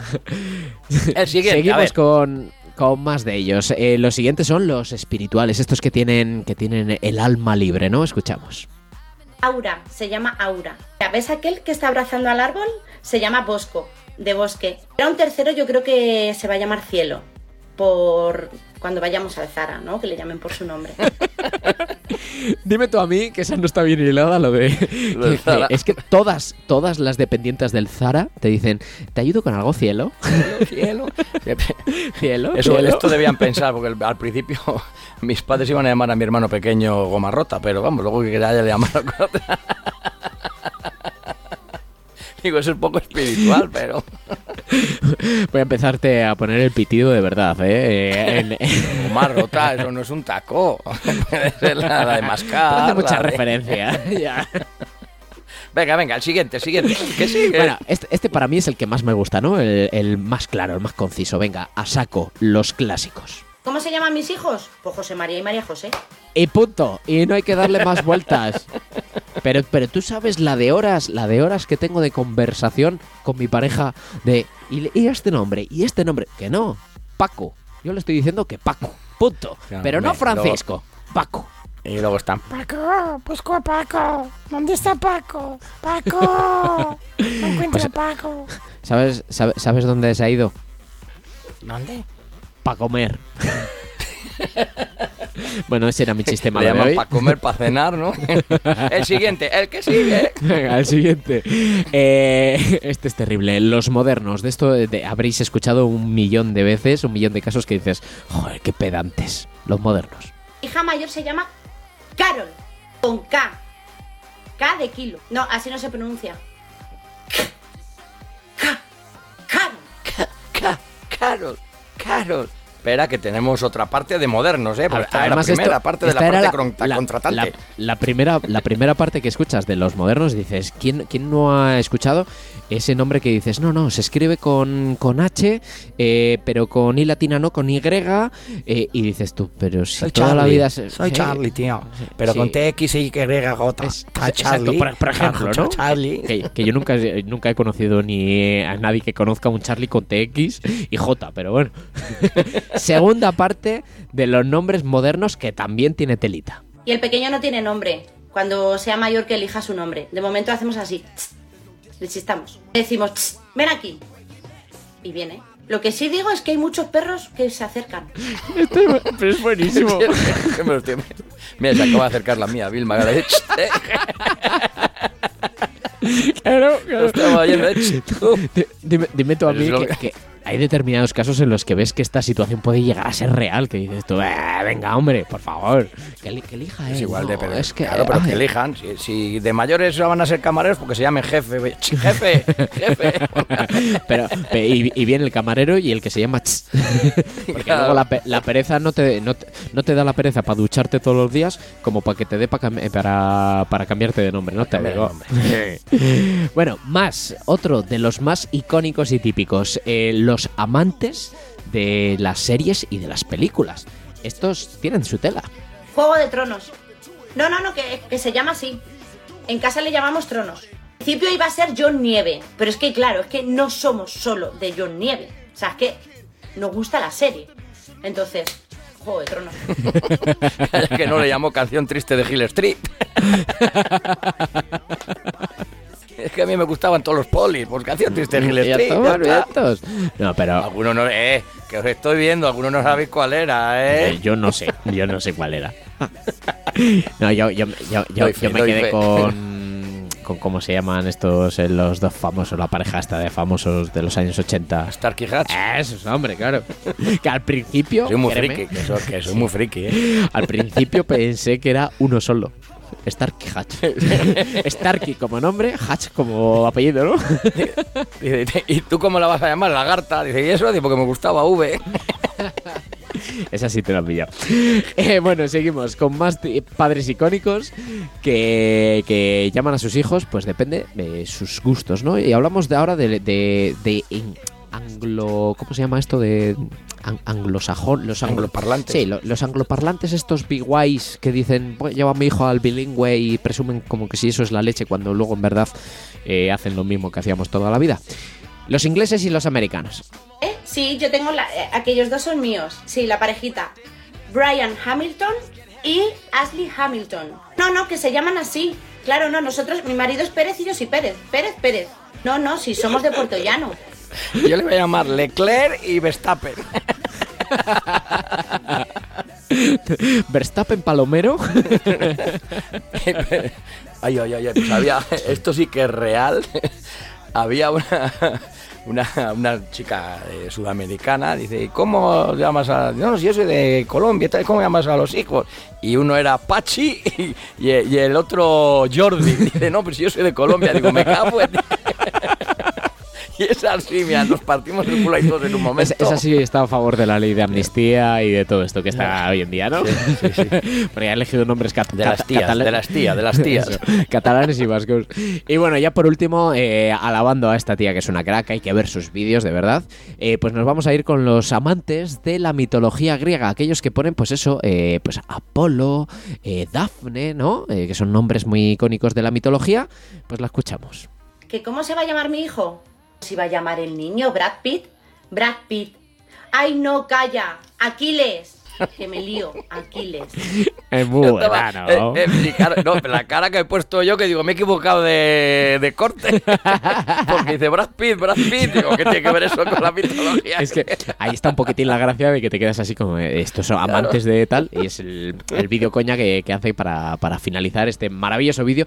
Ves un montón de vídeos, tiene un montón de los años 80, 90 y demás y mola mucho, la verdad. Esta tía es una crack. Eh, Maite 421, con Y, Maite. Está ahí, ahí, entre el del otro día, el Pablo y Maite, vamos a tener ahí, bueno, vamos a coger unos cuantos. Como es un programa semanal, no se hace muy pesado, porque dice, no, siempre Sí. ponéis los míos. Es que le- el del Pablo del otro día, creo que era Pablo, ¿no? Si no me equivoco, si, no, si recuerdo bien, eh, es que Bah, no acuerdo, tiene, no tiene también unos muy buenos de...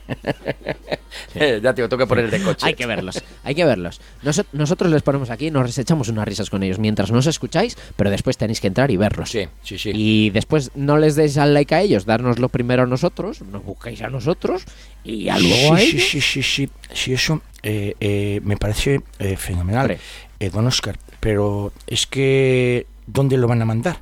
Si yo, igual que lo mando a un sitio, eh, me voy y miro el otro sitio, pero luego el sitio que va al sitio de mi recreo no hay ningún sitio. Eh, es decir, eh, Mariano, Mariano, eh, Mariano. sí, sí, se llama la, Eh, con la mano, pero sí, que sí, quiero decir que, Mariano, que no, no eh, que física no, ni que no, hay, no, hay. Mariano, Mariano, escúchame, que se nos acaba el tiempo, no tenemos tiempo. Vete, vete a buscar a la niña esa que, que estaba perdida, que tú crees que, que hizo. Vete, vete, vete, sí, Mariano, no pasa nada. Sí, sí, sí, sí, vale, sí, hasta, hasta luego. venga, adiós, adiós, adiós. Ay, Dios, que siempre se nos cuela este M. Rajoy. Eh, bueno, estamos llegando ya al final, ya estamos llegando al final del programa, Palo, y hoy vamos a hacer pues una despedida diferente, ¿no? Eh, eh, Quilicua, yo creo que ya no tenemos tiempo para más, ¿no? Ya no... Sí, no. Pues No eh, lo primero para más, escuchar. que- eh, de- siempre nos despedimos hasta luego, Lucas, tal cual, pero esta vez Sí. siempre vamos a empezar a despedirnos porque los que no me conocéis ya me eh, conoceréis poquito a poco. Antes hacía un programa de música, flashback, un programa eh, de música antigua. Entonces voy a traer siempre todos los sem- días, todas las semanas, para despedirnos, un flashback. Una canción de recuerdo. Que, que siempre mola, pues, ¿no? Recordar, pues, aquellos viejos tiempos, diferentes épocas, diferentes décadas. Hacías un programa que ese sí que se puede buscar en iBox, ahí está ubicado todos los programas que hiciste, si no me equivoco, tres temporadas, ¿no? Sí, sesenta y pico programas. Vamos a decirle a Irene que si quiere que pues, le sí. reponga aquí en Vive Radio, que es de música. Sí, además son atemporales, así que no, no habría ningún tipo de problema.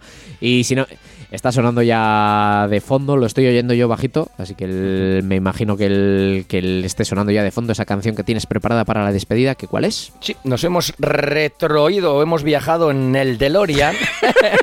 nos hemos retroído porque no me he ido, me retro y luego me he ido, ¿eh? Has visto la palopedia. En el DeLorean con el condensador de flujo al año 1992 de la mano de Undercover. Encima la traigo en inglés eh, para que dé más. ¿eh?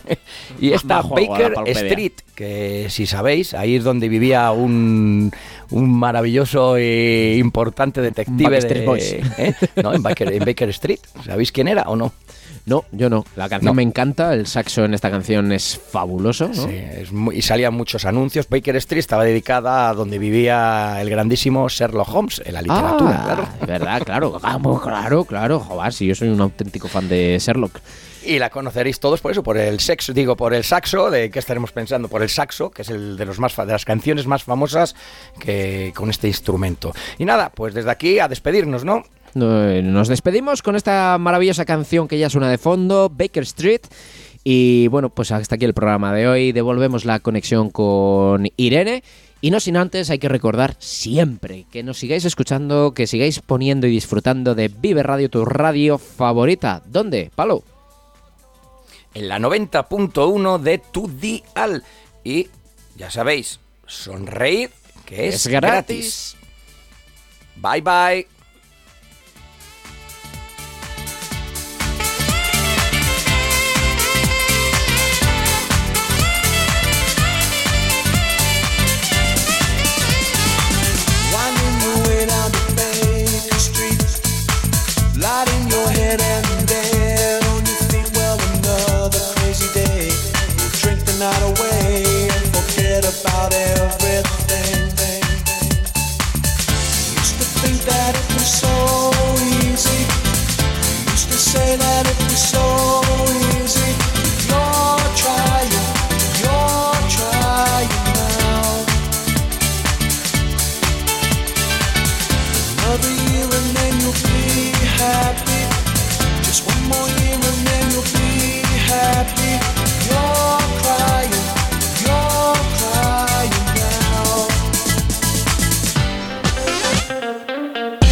Vive Palencia con Irene Rodríguez.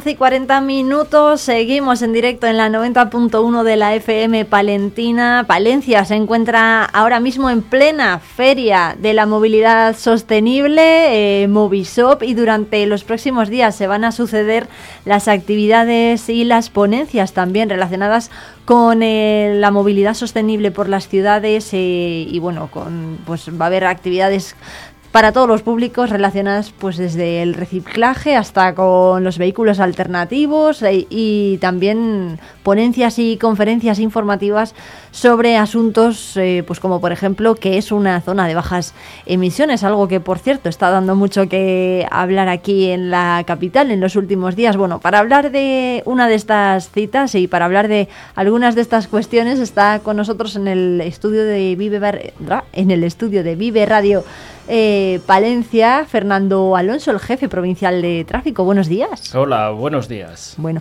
oye, bienvenido a los estudios de Vive Radio Palencia, que te estrenas aquí en los micros. Eh, muchísimas gracias por, por atendernos. eh, y yo le quería preguntar qué es sobre todo la movilidad sostenible.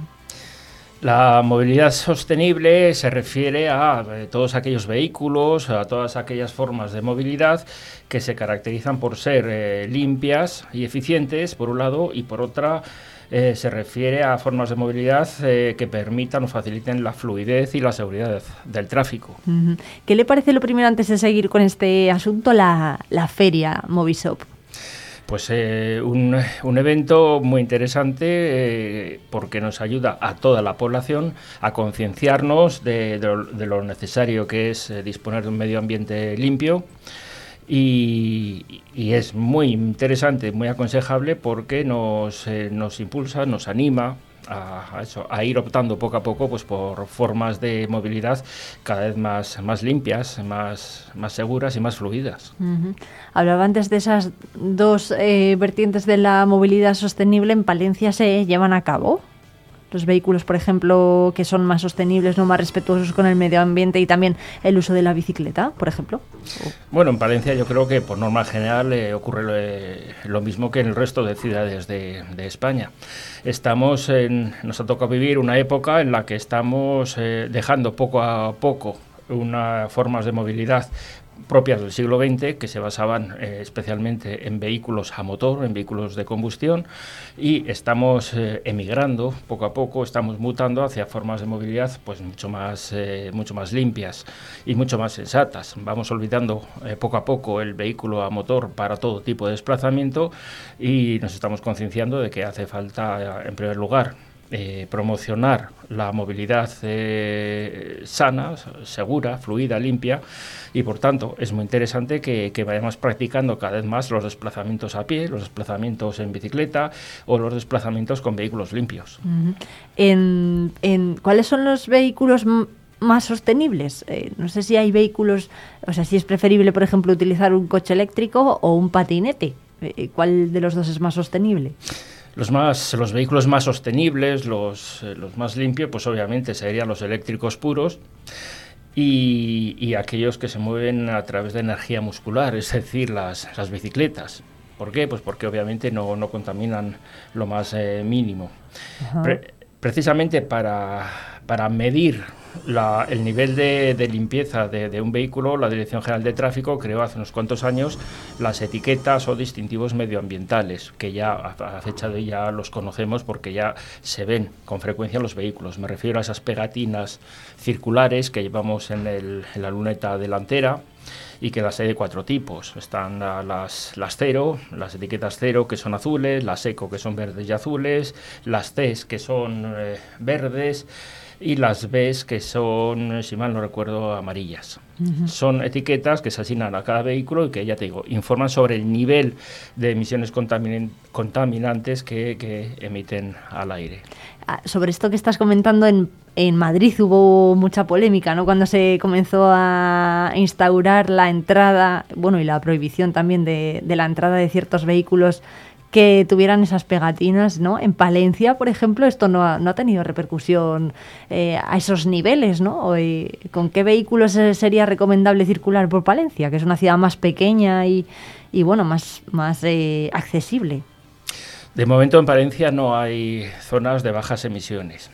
Eh. La ley del cambio climático de 2021 exige a todos, a todos los municipios con más de 50.000 habitantes que vayan eh, elaborando, regulando y aprobando zo- una zona de bajas emisiones.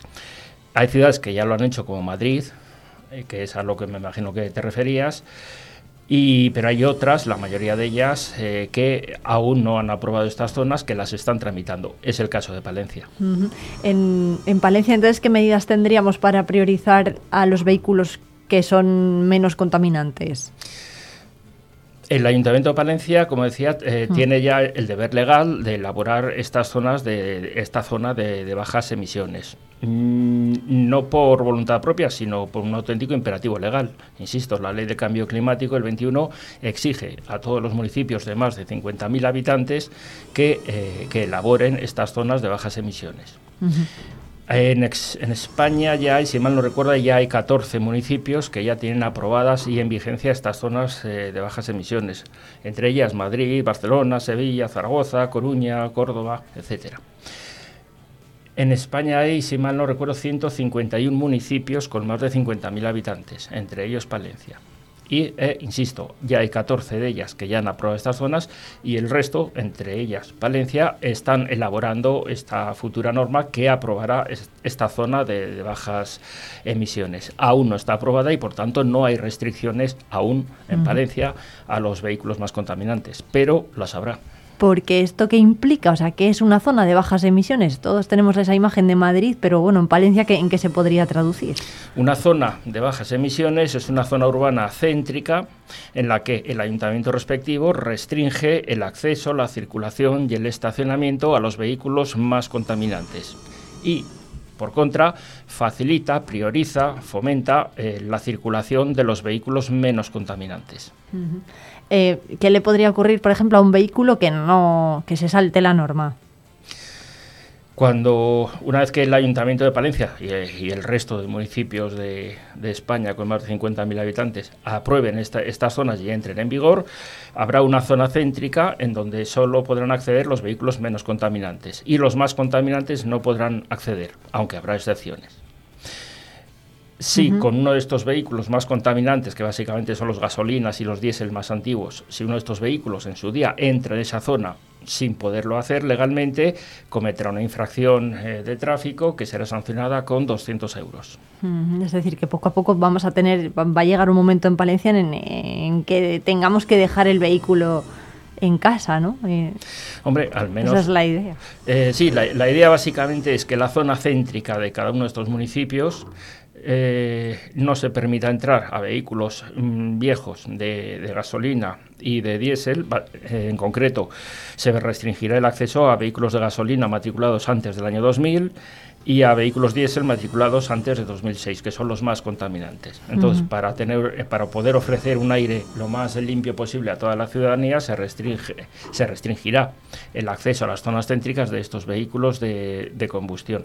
Habrá excepciones. Ujú. Lógicamente, todos los ayuntamientos son conscientes de que, de que una restricción de este tipo no se puede hacer eh, sin excepciones y habrá excepciones, pues por ejemplo, a las personas que residan dentro de esa zona y tengan vehículos viejos, obviamente hay que dejarles que, que puedan seguir eh, accediendo.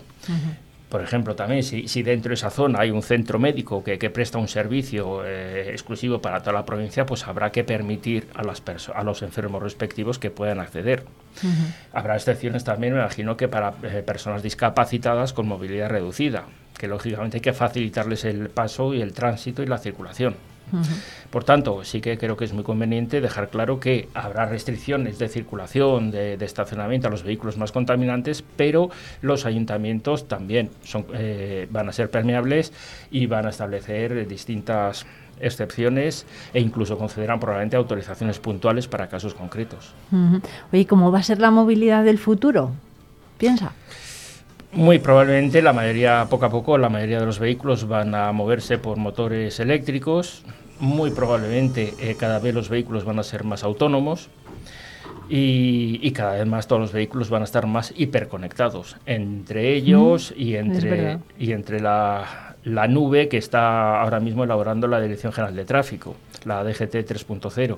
Es una nube informática que está elaborando la DGT, eh, a donde llegará todas las eh, informaciones sobre accidentes e incidentes del tráfico y desde donde la cual la DGT va a rebotar esa información a todos los vehículos que se encuentren en las zonas donde ocurran esos incidentes y, y accidentes. Qué bueno. ¿Esto a partir de cuándo va a funcionar o todavía Eh, bueno, está, mejor sin no, está arrancando ya, ya ha dado su- sus primeros pasos, ya hay experiencias piloto, eh, pero claro, requiere su tiempo porque es una operación bastante, bastante co- compleja. Por ejemplo, eh, los ayuntamientos, una vez que aprueban la- estas zonas de bajas emisiones, tienen el deber de comunicarnos a la DGT esas zonas. ¿Por qué? Porque nosotros a su vez las vamos a enviar a, todos los navegadores de los vehículos que se vayan acercando a cada uno de esos municipios. Bueno, pues eh, Fernando Alonso va a estar en una de las ponencias eh, que va a tener lugar esta semana. Va a estar el viernes a las cinco y media de la tarde en una jornada sobre movilidad sostenible con ponentes, eh, aparte de él, más eh, pues experimentados, ¿no? En el patio del teatro principal, esa nueva instalación que tenemos a, a disposición de todos los palentinos en el, en el teatro de la capital Que Fernando, muchísimas gracias eh, por contarnos todo esto. Estaremos muy pendientes y trataremos de hacernos eco desde Vive De todas las actividades que se van a ir desarrollando esta semana, que son muchísimas. Así que muchas gracias. Gracias a vosotros.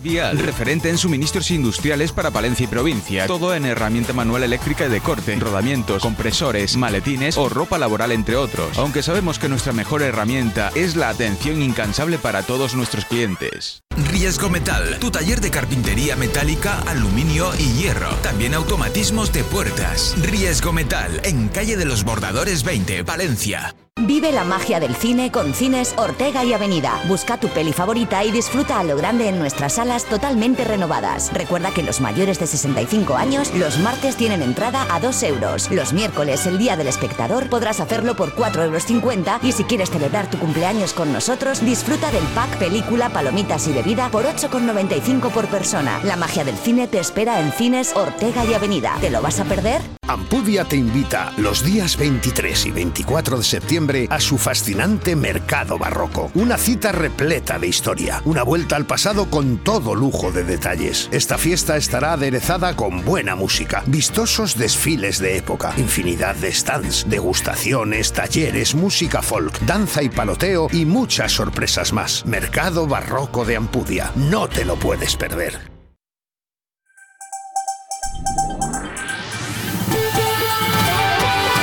Noticias.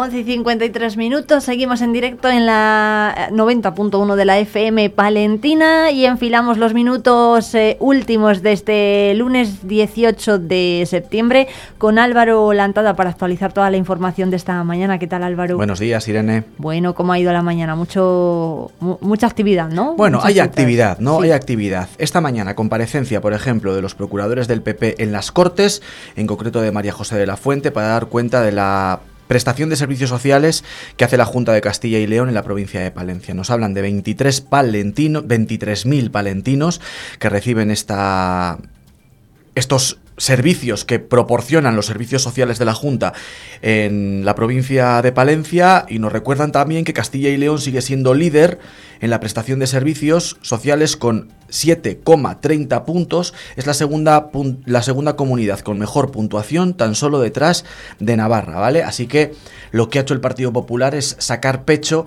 del sistema de prestación de servicios sociales que tiene en la provincia y en la comunidad. Y es uno de los asuntos que vamos a abordar a las dos en nuestros informativos. Eso es, bueno, pues estaremos muy pendientes de, de esa comparecencia. Ha habido más eh, y ha, ha habido más, de, de hecho, desde la política de municipal, ¿no? Porque se ha presentado una campaña nueva de reciclaje dentro de esta semana eh, de la movilidad sostenible. eh, pero Álvaro, hay más citas eh, que de las que habéis, eh, de las que os habéis hecho eco también, además durante el fin de semana, ¿no? Bueno, con respecto Uy. a esa campaña, eh, bueno, es una campaña que, que lidera Ecovidrio, que sobre todo pretende crear conciencia, en este caso, en los más pequeños, sobre el reciclado del vidrio. El reciclado en general y el reciclado del vidrio en particular. Entonces, lo que se ha hecho para concienciar es instalar, y lo van a ver nuestros oyentes cuando se pasen por el Paseo del Salón y por Pío 12, unos contenedores, unos iglús de reciclado de vidrio muy especiales porque tienen temática de Disney, ¿no? Es para llamar la atención de los más pequeños. Nos dicen que los palentinos en reciclado de vidrio estamos por encima de la media nacional y que reciclamos 20 kilos de vidrio al año. La media nacional es de 18 kilos al año, con lo cual... Un aplauso Bueno. para los palentinos, aunque aún así es necesario seguir creando conciencia y por eso este tipo de campañas. En este caso, dedicadas a los más pequeños, es una campaña también que incluye sorteos, incluso con viajes a Euro Disney. Así Ah. que, así que la gente que nos esté viendo y sobre todo los más pequeños que se pasen por allí, que les llamará la atención y bueno, pues a lo mejor, a lo mejor tiene una buena noticia, ¿no? Bueno, eh, más cosas, porque también vais a hablar del suicidio de, y de varios temas de urbanismo, ¿no? De, del PERI 5, por ejemplo. Sí, eh, la crónica municipal viene marcada por dos asuntos y es que técnicos de ADIF y de el Ministerio de Transportes están ya en Palencia pisando el terreno, la zona de llegada de la alta velocidad para buscar esa alternativa que sea compatible con el soterramiento de la ciudad. Ya sabes que es el compromiso que consiguió arrancar la pasada semana Miriam Andrés al secretario general de Infraestructuras en su visita a Madrid. Eh, se está trabajando ya en esa solución que se dará a conocer el 17 de octubre y hoy esos técnicos del Ministerio y de Adif están ya haciendo mediciones, estudiando la superficie para ver qué posibilidades hay de hacer que la llegada de la alta velocidad a Cantabria sea compatible con, con el soterramiento. Y con Mm. respecto al Peri 5, pues bueno, eh, una nota de ecologistas en acción en la que bueno, mm, en, la que siguen viendo muchos, muchas pegas, los, en este caso el colectivo conservacionista al Peri 5, que recordamos, Irene, que es ese proyecto de construcción de casi 300 viviendas en los entornos de la, de la Dársena. Eh, dicen que hay planteamientos que no están bien hechos, nos dicen desde ecologistas en acción, que es necesario paralizarlo, incluso llegan a decir desde Ecologistas en Acción que si no se toman medidas esto se podría convertir a medio plazo en un asunto similar al de la calle Jardines. Ujú, Un asunto que hemos hablado también esta